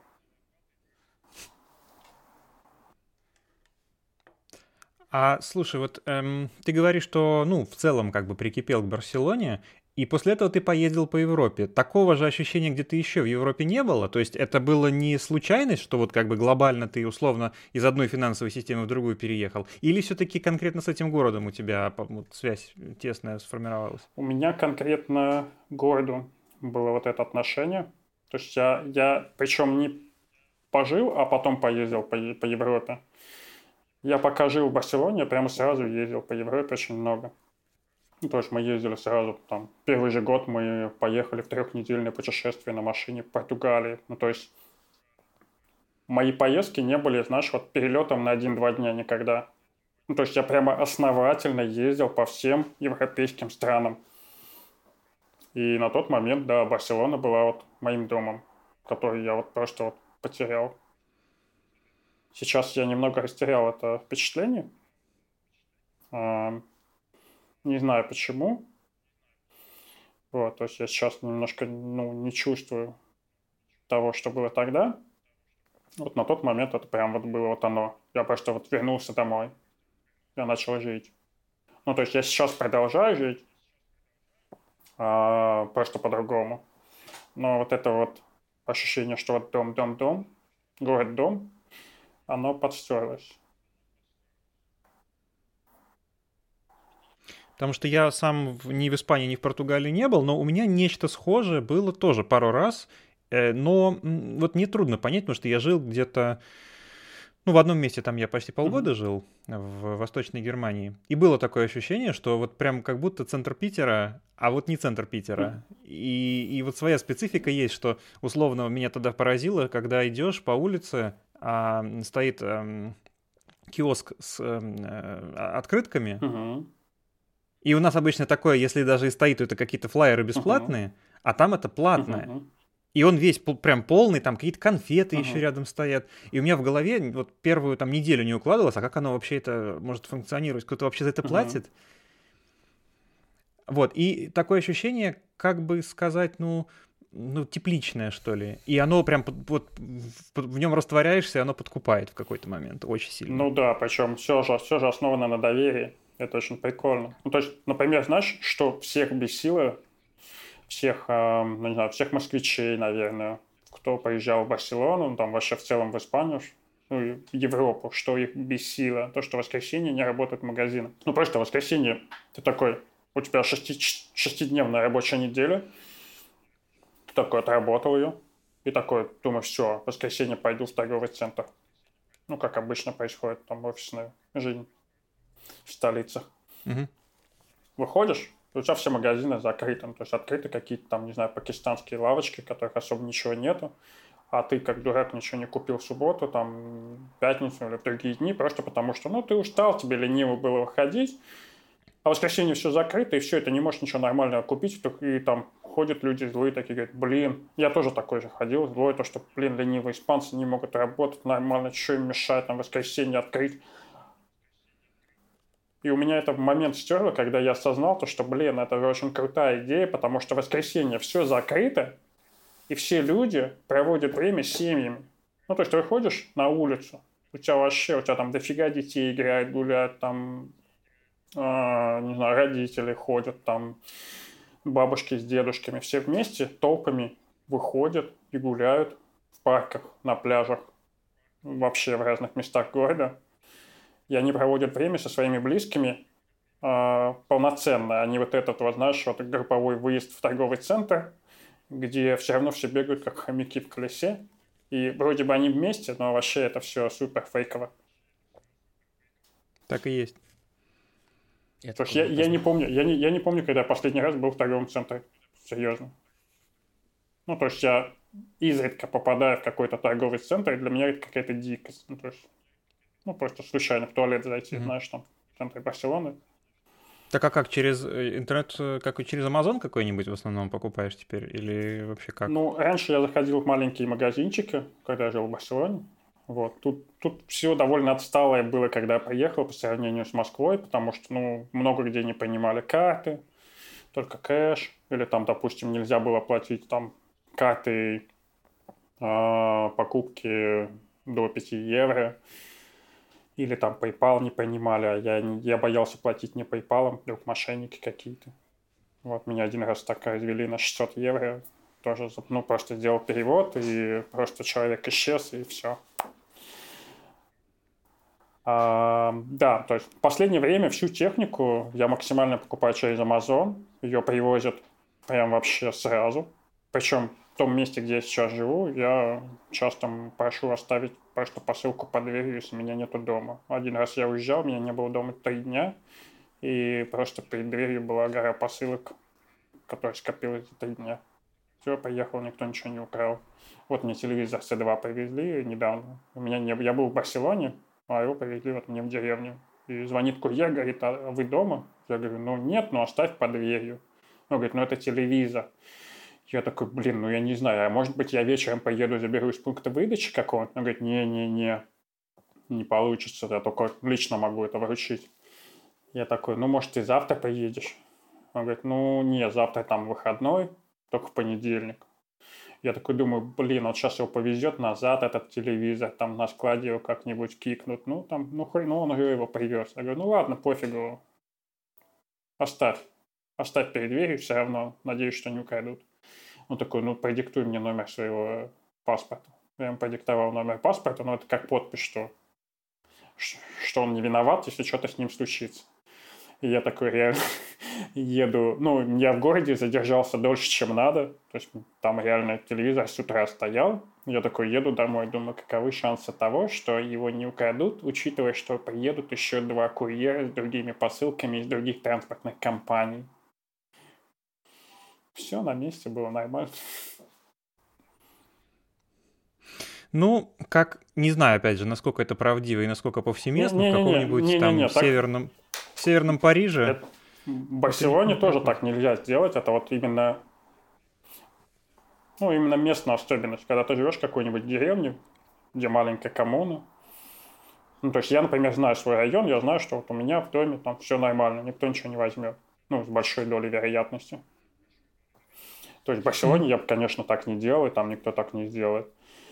И в Париже, само собой, то же самое. То есть я, например, заказываю кофе из Германии, просто вдумайся, я заказываю кофе из Германии. То есть у меня был случай, я ездил, я ехал из Польши весной прошлой э, в Барселону, ну, ехал через Штутгарт, хотел посетить там музей Порше. И э, перед тем, как доехать до Штутгарта, я остановился ночевать в каком-то городке, а когда я утром встал, я понял, что это городок этого основателя Mercedes-Benz. А, ну, я там зашел в кофейню, поговорил с ребятами, познакомился. Очень вкусный кофе у них оказался. Я до сих пор его заказываю. Уже вот скоро год будет, как я его пью регулярно. То есть он у меня всегда есть, их кофе.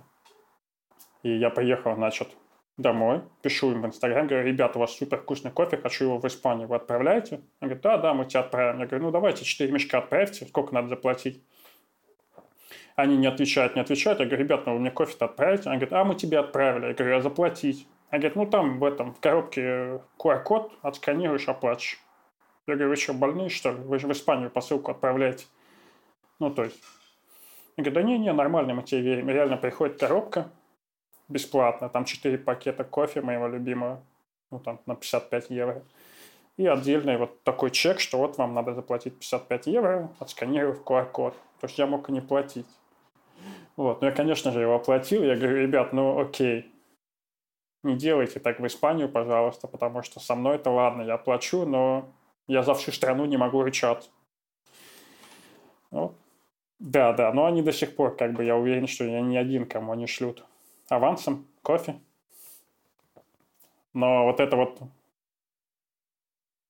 то, что все основано на доверии, это очень сильно успокаивает и как-то подкупает. Ну, тоже. Я тоже так клиентам мастера отправляю. Пока один раз обманул. Два. Два. Не, ну бывает. То есть я тоже, я тоже всегда, когда с клиентом работаю, ну, то, что, допустим, я сейчас работаю над проектом, где у нас вышло недопонимание с продюсером. Причем довольно-таки серьезно. Ну, то есть мы недопоняли друг друга. Ну, то есть там речь шла о том, чтобы покрасить, покрасить 6 серий, ну, 6 серий, назовем ну, это, ну, это не сериал, не фильм, это просто видео учебное, учебный материал и один фильм. Вот. И мы разговаривали о том, сколько это будет стоить. Я назвал цену. Цена оказалась большой. И потом продюсер написал то, что, о, блин, мы тут переиграли все. Сколько будет стоить покрасить только фильм. Я сказал ему цену за фильм. Потом он исчез. Потом он снова появился. И говорит, слушай, ну у нас, ну мы как бы наскребем только вот эту вот сумму. Покрасишь?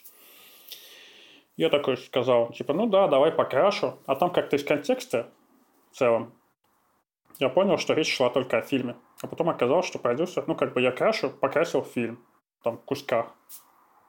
Потом мне присылают еще один ролик, потом еще такой, ну, крашу, крашу, потом пишу продюсеру, слушай, я, может быть, что-то не понял, ты имел в виду, наверное, вот эту сумму, которую вы скребете за каждую, за каждый ролик, за каждый фильм, который я крашу.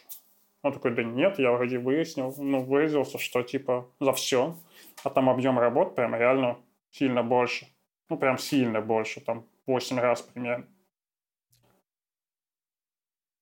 Ну, я такой немного в ахуе, но я просто еще знаю, что ребята попадают по срокам, и я сам дурак не уточнил какие-то моменты, обсудил с продюсером спокойно, то есть я не стал там скандалить, ругаться, дал ему понять, что, ну, гораздо больше работы, чем вообще я думал, и вот из нашего диалога довольно сложно было понять, что и что, мы друг друга недопоняли, а бюджет утвержден.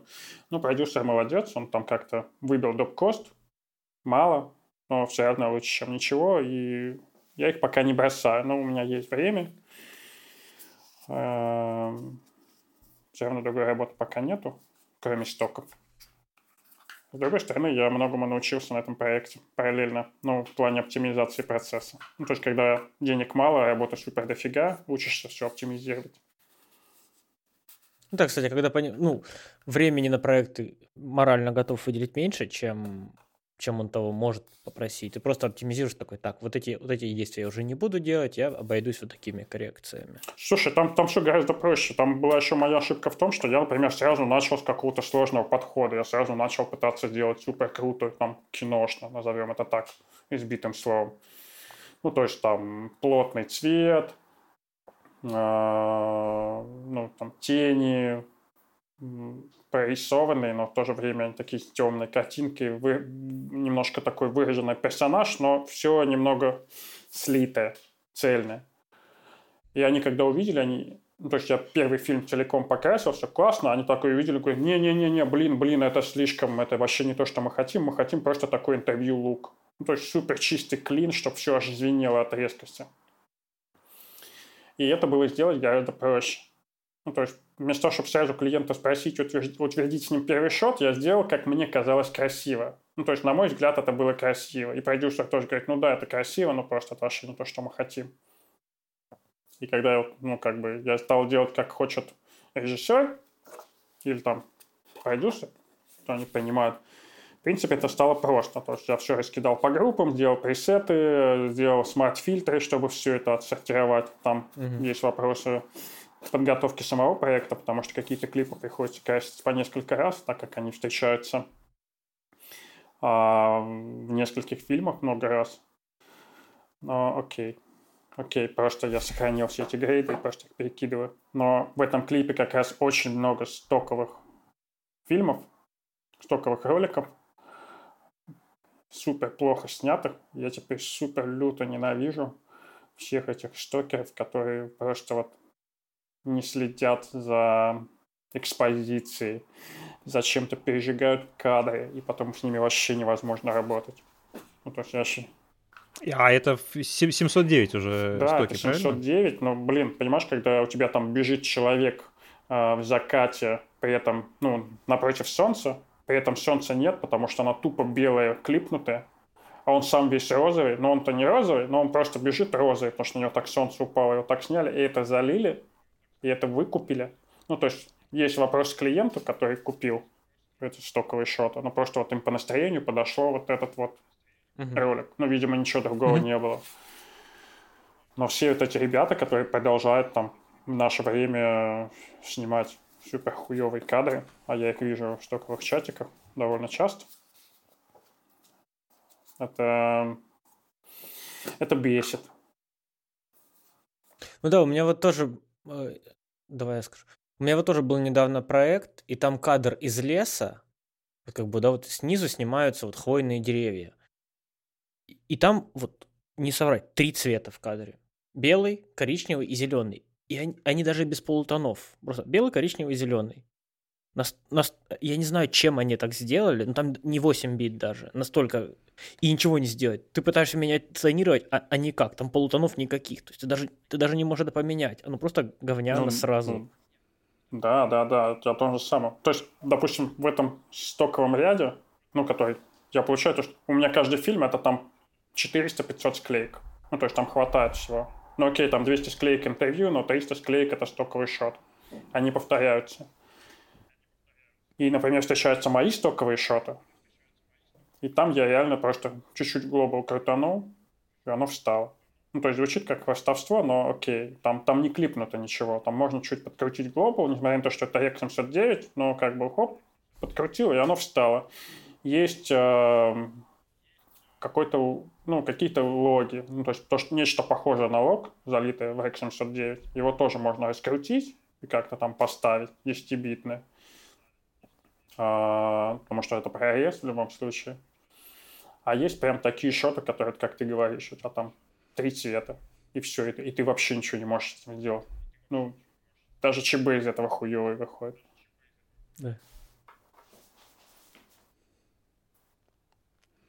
А я хотел спросить, ну, не знаю, может быть, провокационный, не провокационный вопрос, но такой гипотетический. Э, ну, мы постоянно у нас в любом подкасте э, разговор съезжает mm-hmm. на железо. А вот как ты думаешь, вот сейчас у тебя есть какой-то свой pipeline, вот, к которому mm-hmm. ты привык. Насколько ты в нем, ну, опять же, здесь ты как бы волен ответить и про съемку, и, и про пост, как бы, что тебе как бы интереснее.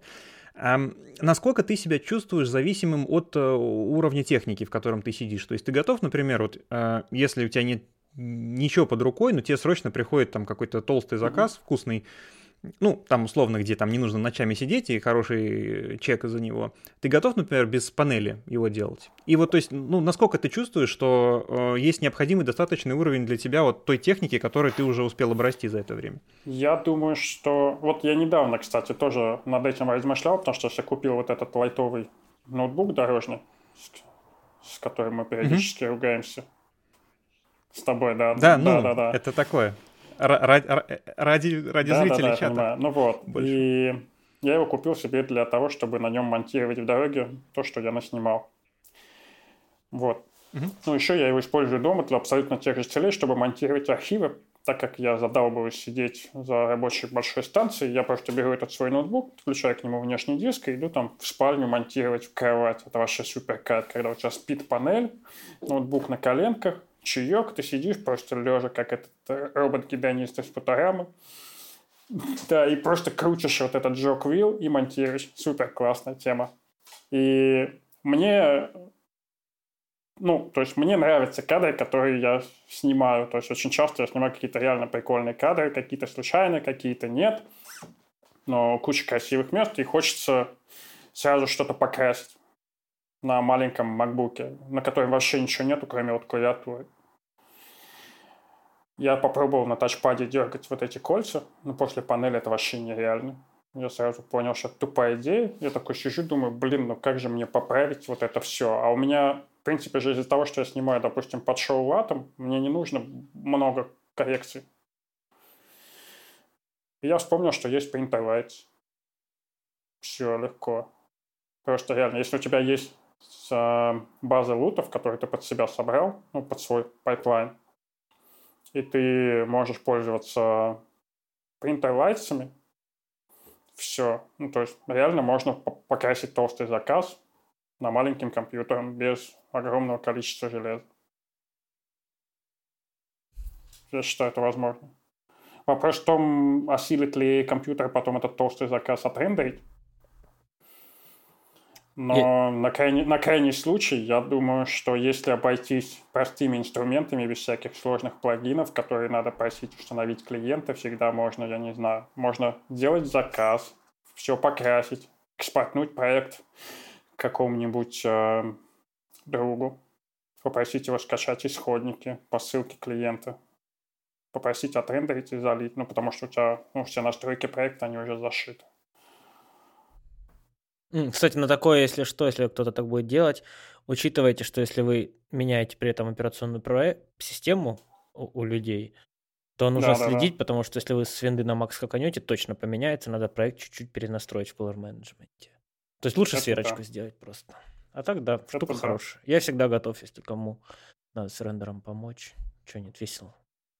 Я для себя недавно открыл вот этот вот um, Blackmagic Cloud, вообще супер. То есть я монтирую на своем Air где угодно с внешнего диска, то есть все там нарезал, оттримил, потом пошел сел за рабочий компьютер, из клауда подгрузил проект, и все, и у меня там все подгрузилось так, как я нарезал, и я могу сидеть там красить в свое удовольствие. Очень классно работает. Ну, то есть мне не надо экспортировать, сохранять отдельный проект, потом его импортировать, указывать, где, где лежат исходники. Я просто включаю внешний диск. На маке он всегда с одним и тем же названием. А, неважно, какая буква ему назначена. И просто запускаю DaVinci, захожу в клауд, и все, оно там все видится. Со всеми настройками, какие я ему задал. Остается, остается только поправить и отправить на рендер. А он Grade всякие луты, он через клауд передает? А, Или только смотри, проекты? У тебя клауд работает вообще как отдельный DaVinci, как отдельная версия DaVinci, и тебе надо все твои Grade, ну то есть луты он видит, а Grade mm-hmm. надо отдельно импортировать туда. Вот, mm-hmm. тогда они там есть, и все. А луты просто, ну вот он, если у тебя нет какого-то лута, то он просто тебе показывает, что вот этот лут не найден. Но так как у меня два моих компьютера, он, ну, то есть у меня, у меня продублирована папка с лутами, что на этом компе, что на том. А если ты выгоняешь какому-то клиенту или клиент тебе выгоняет, он может тебе просто скинуть лут, и все. Если у вас есть доступ к исходникам, ну, в одинаковой папке, то все окей. Ну, то есть можно просто один раз указать, что вот на твоем компе исходники лежат вот там а на его компе исходники лежат вот там. Mm-hmm. И он понимает, что это все один проект, и там кто-то может монтировать, что-то двигать, ты можешь это красить параллельно.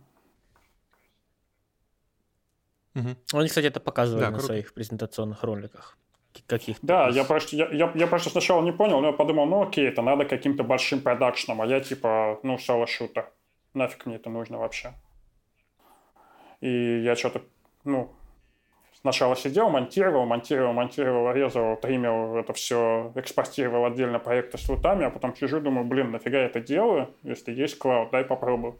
Попробовал, пушка. Правда, на первом на первом запуске у меня это закрышило да Винчи вообще нахрен. То есть я там резал, резал, резал, потом он такой, ну, оп, это... такой вылетел и половину работы сохранил. Я думаю, ну капец. Но сейчас уже там, не знаю, 10 проектов нарезал, ну, таких больших, толстых, там, с Red файлы, Blackmagic, Соньки, все 4К, 6К. Даже не подавился, все классно. И вот я там пару шотов покрасил принтерлайтсами. Ну, и все классно было. То есть не обязательно панель. Ну, то есть это просто дольше происходит, потому что у тебя маленький экранчик, ты в него там пытаешься что-то углядеть, ты не супер уверен в том, какой у тебя color management, но смотришь просто... Ну, как у меня Mac. Я просто посмотрел видео Драгуна, поставил там все в 709А, оно у меня такое же, как на YouTube, условно. Поэтому для интернета, для интернетов mm-hmm. этого хватит. Да, но здесь, здесь вопрос, я так понимаю, а что в... это кратно дольше э... просто, если мы говорим о да, сроке. да, это не быстро. Ну, то есть, если бы я красил вот этот большой проект, про который я сказал недавно, где было недопонимание с продюсером, я бы зашел с ума, потому что у меня сейчас покраска происходит так. Я сажусь за панель, я быстро раскидываю по группам те клипы, что у меня встречались, э, какие-то клипы из одних сцен, то есть они у меня группой покрашены, а потом я ищу то, что мне не встречалось в предыдущих склейках, это надо красить очень быстро. Это у меня происходит с диким вращением колец очень быстро. Ну, то есть там, конечно, если бы я это делал пальцами по, э, на каком-нибудь тачпаде, это был бы ад просто. Ну, то есть я даже не знаю, сколько времени это заняло бы. Подписывайтесь на наши социальные сети, подписывайтесь на Инстаграм нашего гостя, мы его тоже прикрепим. Я услышал, я услышал, подписывайтесь на наши сексуальные да, сети. Было. Так, так, а так, так и было? Да, я по Фрейду было, сказал, вы по Фрейду услышали. Ну, а мы с вами встретимся уже совсем скоро на волнах цвета передачи. Пока.